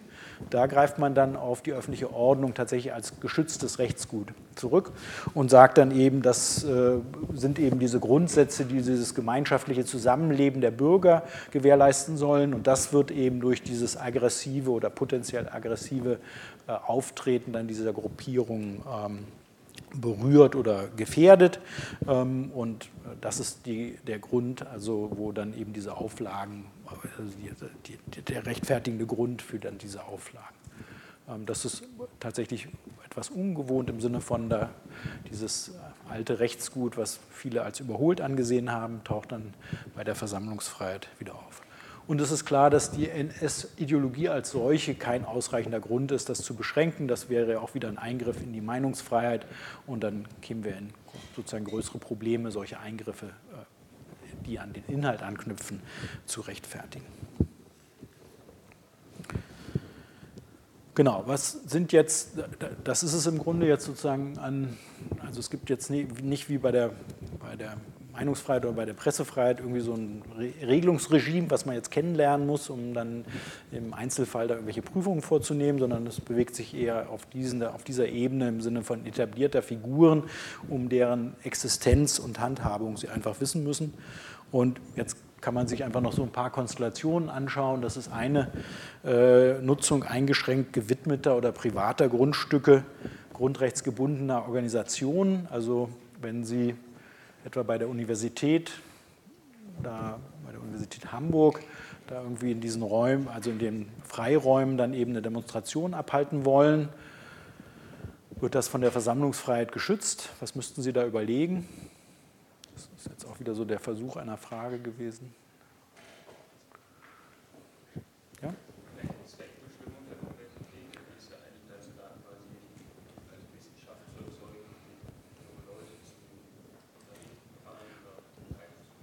Genau, also Universität ist der Ort der Wahrheit und der Forschung und Lehre und ja, da werden sie klug und gebildet.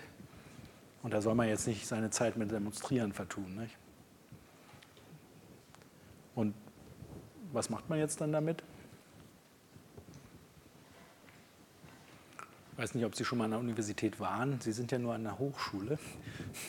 Das war jetzt fies, aber dafür eine super tolle Hochschule. Die Studierenden an Universitäten, die sind viel unkonzentrierter als Sie. Das heißt, die treffen sich immer wieder so im Freien und reden miteinander, sind aufgeregt oder auch nicht aufgeregt. Ja.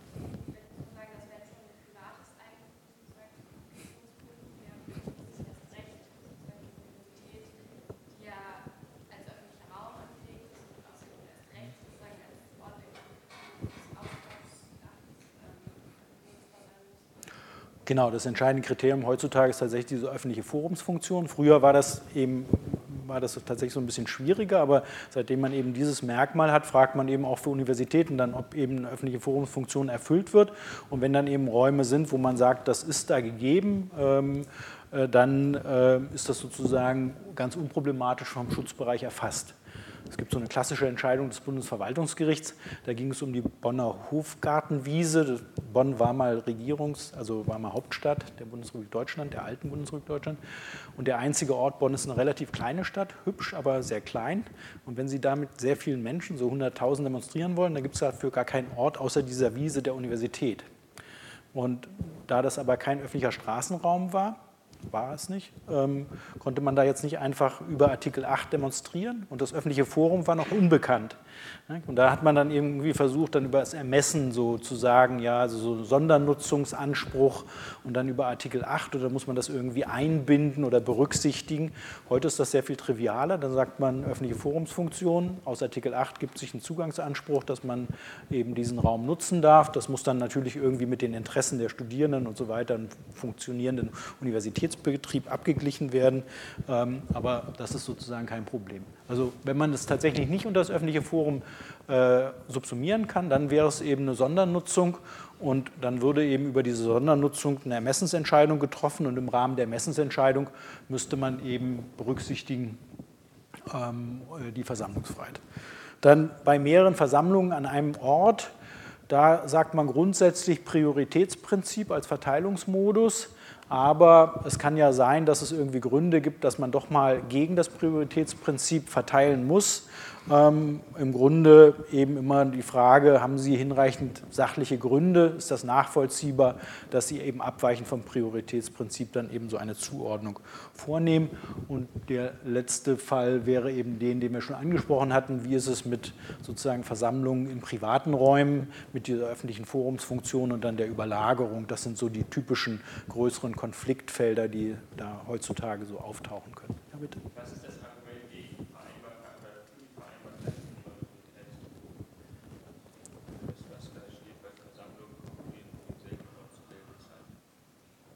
also wenn Sie vom Prioritätsprinzip ab, an sich ist es relativ einfach. Der, der zuerst kommt, bekommt den Ort. So wird, werden normalerweise erstmal die Demonstrationsorte verteilt.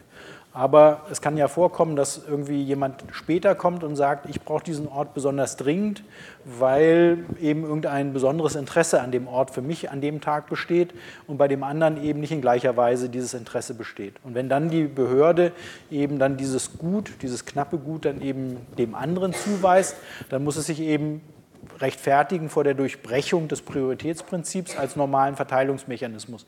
Und dann ist eben das Kriterium Neutralität im Sinne von, ja, angemeldet hatte sich eine Demonstration der AfD. Die AfD mag ich nicht so. Jetzt ist der Gewerkschaftsbund gekommen. Gewerkschaftsbund ist eine gute Sache, also nehme ich den Gewerkschaftsbund. Ja, das wäre jetzt ein Verstoß gegen das Neutralitätsgebot.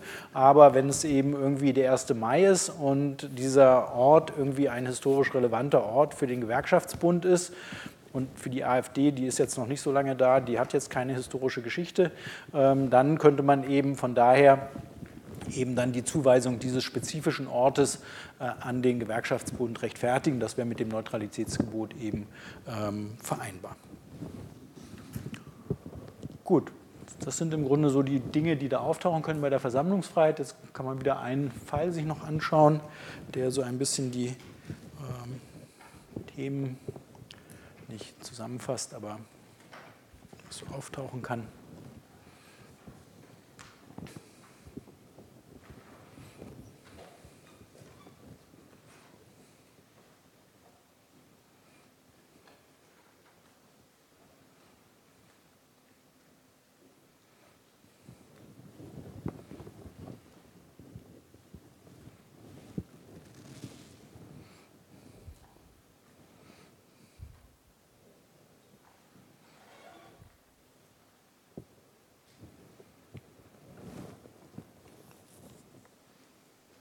Genau, wenn man jetzt, also ich hoffe, es ist erkennbar, dass es, oder, oder ist irgendwie nicht erkennbar?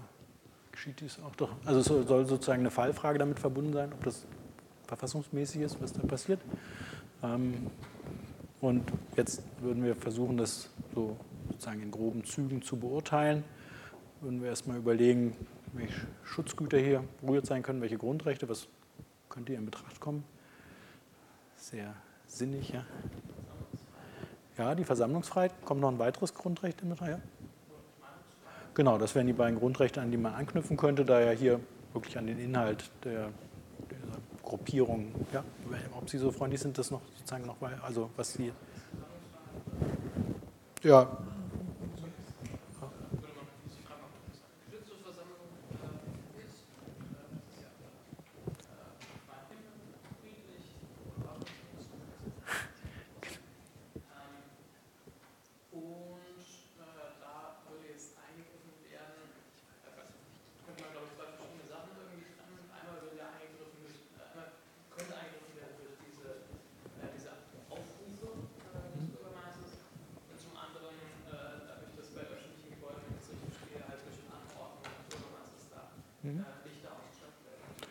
Genau, also beim, beim Schutzbereich hätten wir jetzt keine großen Probleme. Das ist, bewegt sich im öffentlichen Verkehrsraum. Das heißt, äh, das ist jetzt erstmal von der Versammlungsfreiheit geschützt. Meinungsfreiheit, ja, die äußern da ihre Meinung. Ähm, das wird hier auch, könnte hier auch berührt sein. Und dann beim Eingriff in der Tat äh, die Frage, wie das hier jetzt beeinträchtigt wird, ob hier jetzt tatsächlich ein Eingriff in die Versammlungsfreiheit vorliegt. Wie, wo käme, wie würden Sie das sehen? Ähm, mit dem Eingriff. Ja?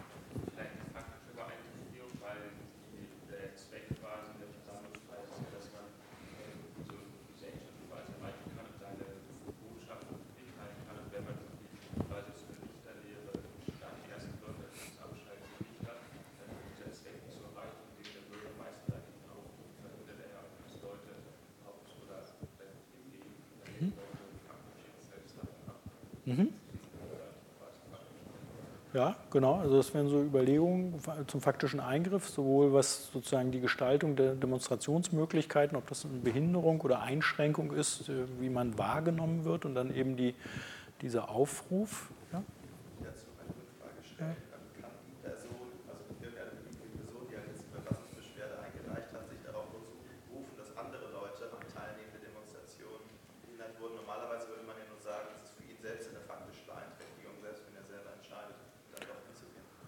Genau, also der einzelne Versammlungsteilnehmer, der wird wahrscheinlich nur tatsächlich für sich, auf sich selber berufen können. Der Versammlungsaufrufende oder der Initiator wird wahrscheinlich darauf verweisen, dass er ja da sozusagen eine Veranstaltung in Leben, also ähm, sozusagen auf die Straße bringen will und dass, dass er da dann eben diese Wirkung, die das dann auf die Teilnehmerzahl vielleicht äh, also auch geltend machen kann. Also dass man zwischen diesen beiden Rollen oder Positionen unterscheidet. Ja?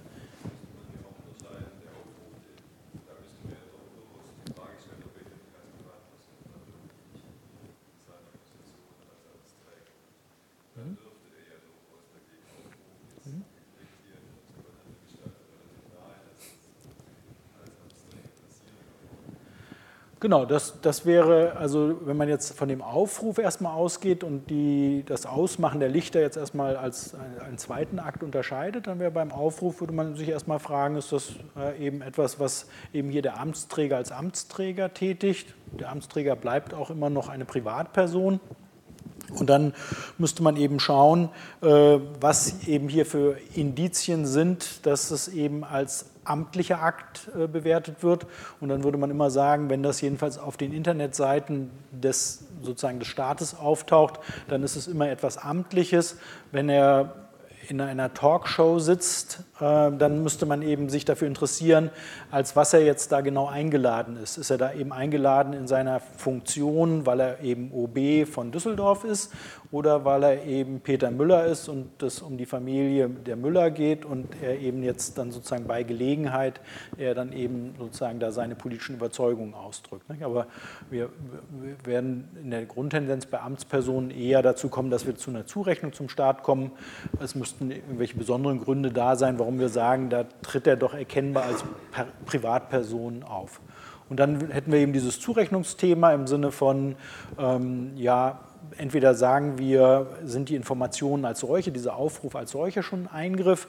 Das würde so in die Richtung laufen, ist das hinreichend personenbezogen? Ja, es geht um eine ganz konkrete Vereinigung, um einen konkreten Anlassakt, sodass man also da nach diesem weiteren Eingriffsverständnis, wie das Bundesverfassungsgericht bei Publikumsinformationen jetzt entwickelt hat, dazu käme, dass das wohl sehr verlässlich auch unter die Eingriffsqualifikation Qualifikation fällt und es auch nicht darauf ankommt, ob da jetzt weniger Demonstranten tatsächlich kommen oder nicht kommen, sondern eben allein schon dieses intendierte, gezielte, gegen einen konkreten Akteur gerichtete, äh, gerichtete Betätigung äh, reicht aus, um, den Eingriffs, um das Eingriffserfordernis zu erfüllen.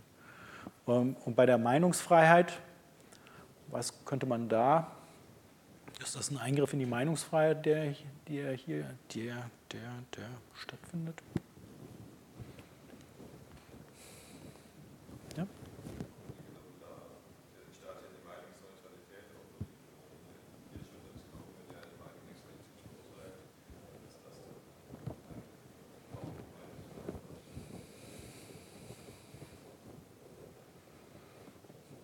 Ja. Das wäre ein sehr starkes Neutralitätsgebot natürlich bezogen auf, auf den Staat. Nicht? Also wenn er sozusagen, ähm, sozusagen nicht mehr sozusagen zu bestimmten Positionen verhalten kann. Ja?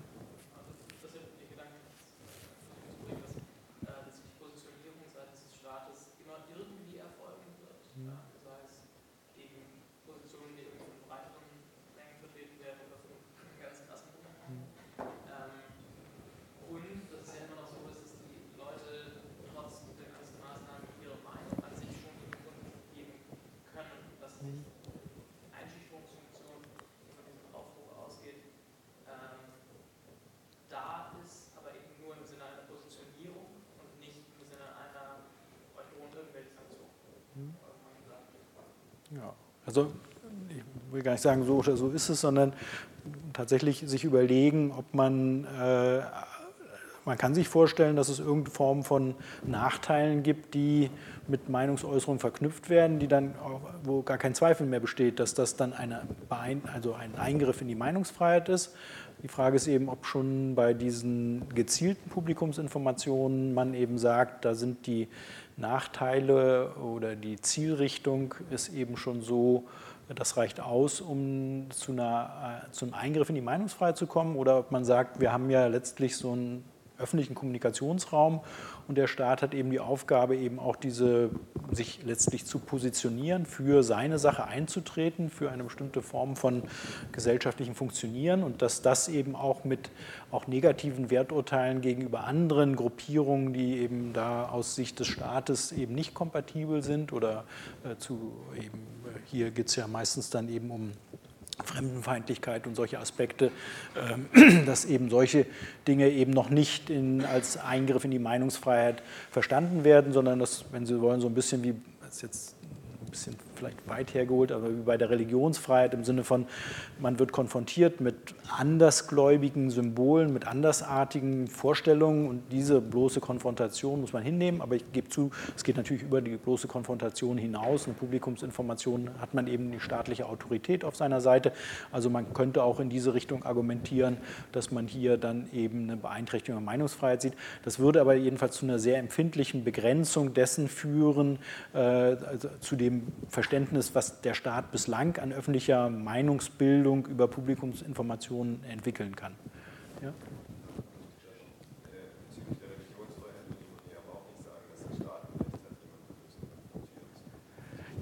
das stimmt. Also da haben Sie ganz recht. Also in dem Sinne ist es richtig.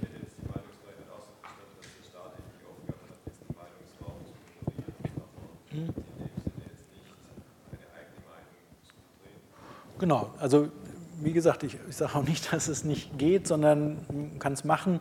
Und dann käme man eben zu der Frage, ob das eben sozusagen mit dem Neutralitätsgebot vereinbar ist. Das ist ja auf jeden Fall dann eine Einschränkung. Ich denke, da es ja anknüpfen würde, eben nicht an eine spezifische Richtung, sondern sich gegen Richtungen wendet, die eben frauenfeindlich, minderheitenfeindlich, migrationsfeindlich oder so sind und also in einer bestimmten Weise die Konfliktträchtigkeit in unserer Gesellschaft in, im Sinne von Gewalttätigkeit schüren, äh, dass man das dann von daher auch rechtfertigen könnte. Also deswegen glaube ich, ist es im Ergebnis auch kein Problem, ob man jetzt den Schutzbereich öffnet oder nicht. Aber das, das wären jedenfalls Fragen, die hier auftauchen. Ähm, genau, Eingriffen. Ähm, kann man jedenfalls dann da sehen. Und bei der verfassungsrechtlichen Rechtfertigung ähm, hätte man ein Problem, ein recht ernsthaftes, bei der Ermächtigungsgrundlage, weil für solche, äh, sozusagen solche Publikumsinformationen hat der OB keine Ermächtigungsgrundlage, also keine gesetzliche Ermächtigungsgrundlage. Könnte überlegen, ob man aus dem Kommunalrecht irgendwie aus der Aufgabenzuständigkeit der Kommunen so etwas her entwickelt. Es gibt so eine Allzuständigkeit der Kommunen ähm, für sozusagen örtliche Angelegenheiten muss man überlegen, ob das sozusagen so eine örtliche Angelegenheit ist oder eher eine Angelegenheit von allgemeinem politischem Interesse. Örtlicher Bezug gibt es, dadurch, dass die in Düsseldorf diese Demonstrationen durchführen. Daran könnte man denken, wenn man aber sagt, das sind tatsächlich Eingriffe in Artikel 8 und 5, wird also die allgemeine Aufgabenzuständigkeit der Kommunen auch nicht ausreichen als parlamentsgesetzliche Grundlage. Das heißt, da hätte man tatsächlich so dieses Thema, ähm, eben haben wir ein allgemeines Gesetz als Ermächtigungsgrundlage. Wenn das fehlt, es fehlt, dann ist es schon deshalb verfassungswidrig. Ähm, anders als bei der Bundesregierung ist der OB auch nicht durch irgendeinen verfassungsrechtlichen Artikel, hat er dann eine bestimmte Aufgabe bekommen, auf der man vielleicht dann diese Publikumsinformationen stützen könnte. Also das wäre so etwas, wo man ähm, dann sozusagen an eine Grenze kommen könnte. Und bei den, bei den verfassungsrechtlichen äh, Maßstäben wäre eben einmal der Maßstab, den Sie ja schon angesprochen hatten, das Neutralitätsgebot wäre etwas, wo man ein Problem haben könnte. Äh, ob das neutral ist, dann würde man wahrscheinlich so, so eine Gesamtsicht Bewertung vornehmen und sagen, ist das, richtet sich das eben spezifisch gegen eine Meinung, einen politischen Ausschnitt und würde sagen, nein, tut es nicht, weil es im Grunde sich eben gegen bestimmte Formen des Aufrufes oder gegen bestimmte, äh, äh, sozusagen eine bestimmte Richtung, die da insgesamt verfolgt wird, aber jetzt nicht, weil es eben jetzt eher rechts als eher links ist, sondern weil es eben auf bestimmte äh, Wirkungen, Diskriminierung, äh, Vorurteil, Stärkung gegenüber bestimmten Personen gerichtet ist. Ähm, äh, deswegen würde man eben sagen können, dass das mit dem Neutralitätsgebot vereinbar ist. Weiteres Gebot, was man hätte bei den, bei den wenn man es als Publikumsinformation einordnet, wäre dieses Gebot der Sachlichkeit. Es ist sozusagen noch sachlich, was hier erfolgt. Wie würden Sie das sehen? Ja bisschen wertend ist es.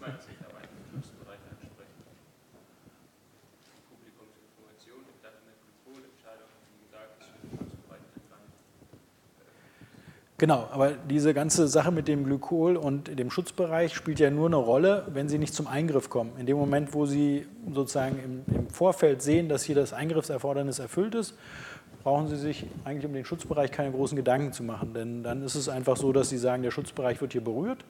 Ähm, und, beim, und letztlich die, sagen, die, die, die Richtigkeit dieser Aussage ergibt sich daraus, dass Sie dann den Eingriff feststellen. Also es würde sich wahrscheinlich anbieten, Eingriff in den Schutzbereich als Überschrift zu wählen, damit das nicht so seltsam wirkt und zu sagen, ähm, hier könnte es sich um Eingriff in den Schutzbereich handeln und wenn ein Eingriff vorliegt, dann greift diese Glykolrechtsprechung nicht ein. Die greift nur ein, wenn kein Eingriff vorliegt. Und mit dem weiten Eingriffsverständnis, das das Gericht da in sozusagen letztes, vorletztes Jahr entwickelt hat, kommen Sie in diesen Fällen der Publikumsinformationen auch in aller Regel zu einem Eingriff, sodass Sie diese Glykolrechtsprechung weitestgehend ad acta legen können.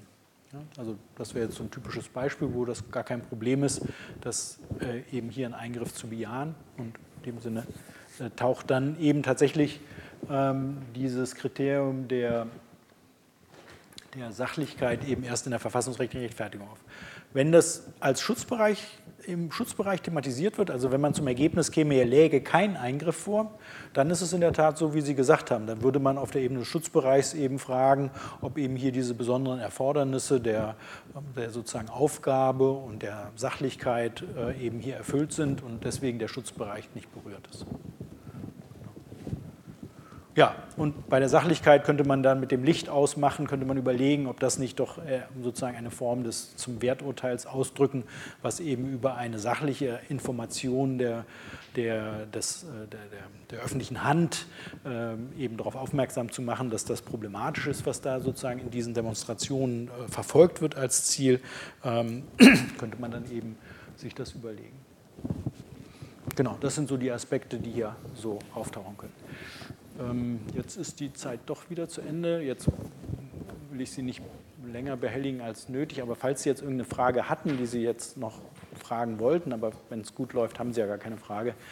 Ähm, deswegen kann ich sozusagen einmal fragen, ob Sie eine Frage haben, aber Sie haben keine. Dann, ähm, also ich hoffe, es ist irgendwie deutlich gemacht. Mir hat es jedenfalls Freude bereitet, mit Ihnen mich den Grundrechten zu nähern. Ich hoffe, ich, es ist mir gelungen, Sie in diese Materie etwas näher zu bringen. Ich hoffe, es ist deutlich geworden, dass es eigentlich eine interessante Materie ist. Das ist natürlich ein relativ uninteressantes Kriterium für die Examensvorbereitung, das leuchtet mir schon ein. Dass es eine relativ anspruchsvolle Materie ist, das ist vielleicht deutlich geworden, also dass es sich lohnt, mit ihr sich auch genauer zu beschäftigen und sich gut darauf vorzubereiten, ist einfach sinnvoll, weil es doch eine sehr hohe Wahrscheinlichkeit gibt, dass in irgendeiner Form Grundrechte in, Examen, in einer Examensklausur jedenfalls vorkommen. Dann wünsche ich Ihnen erstmal eine gute weitere Examensvorbereitung, weitere gute Zeit und dann in sehr längerer Zeit dann ein sehr erfolgreiches Examen. Vielen Dank.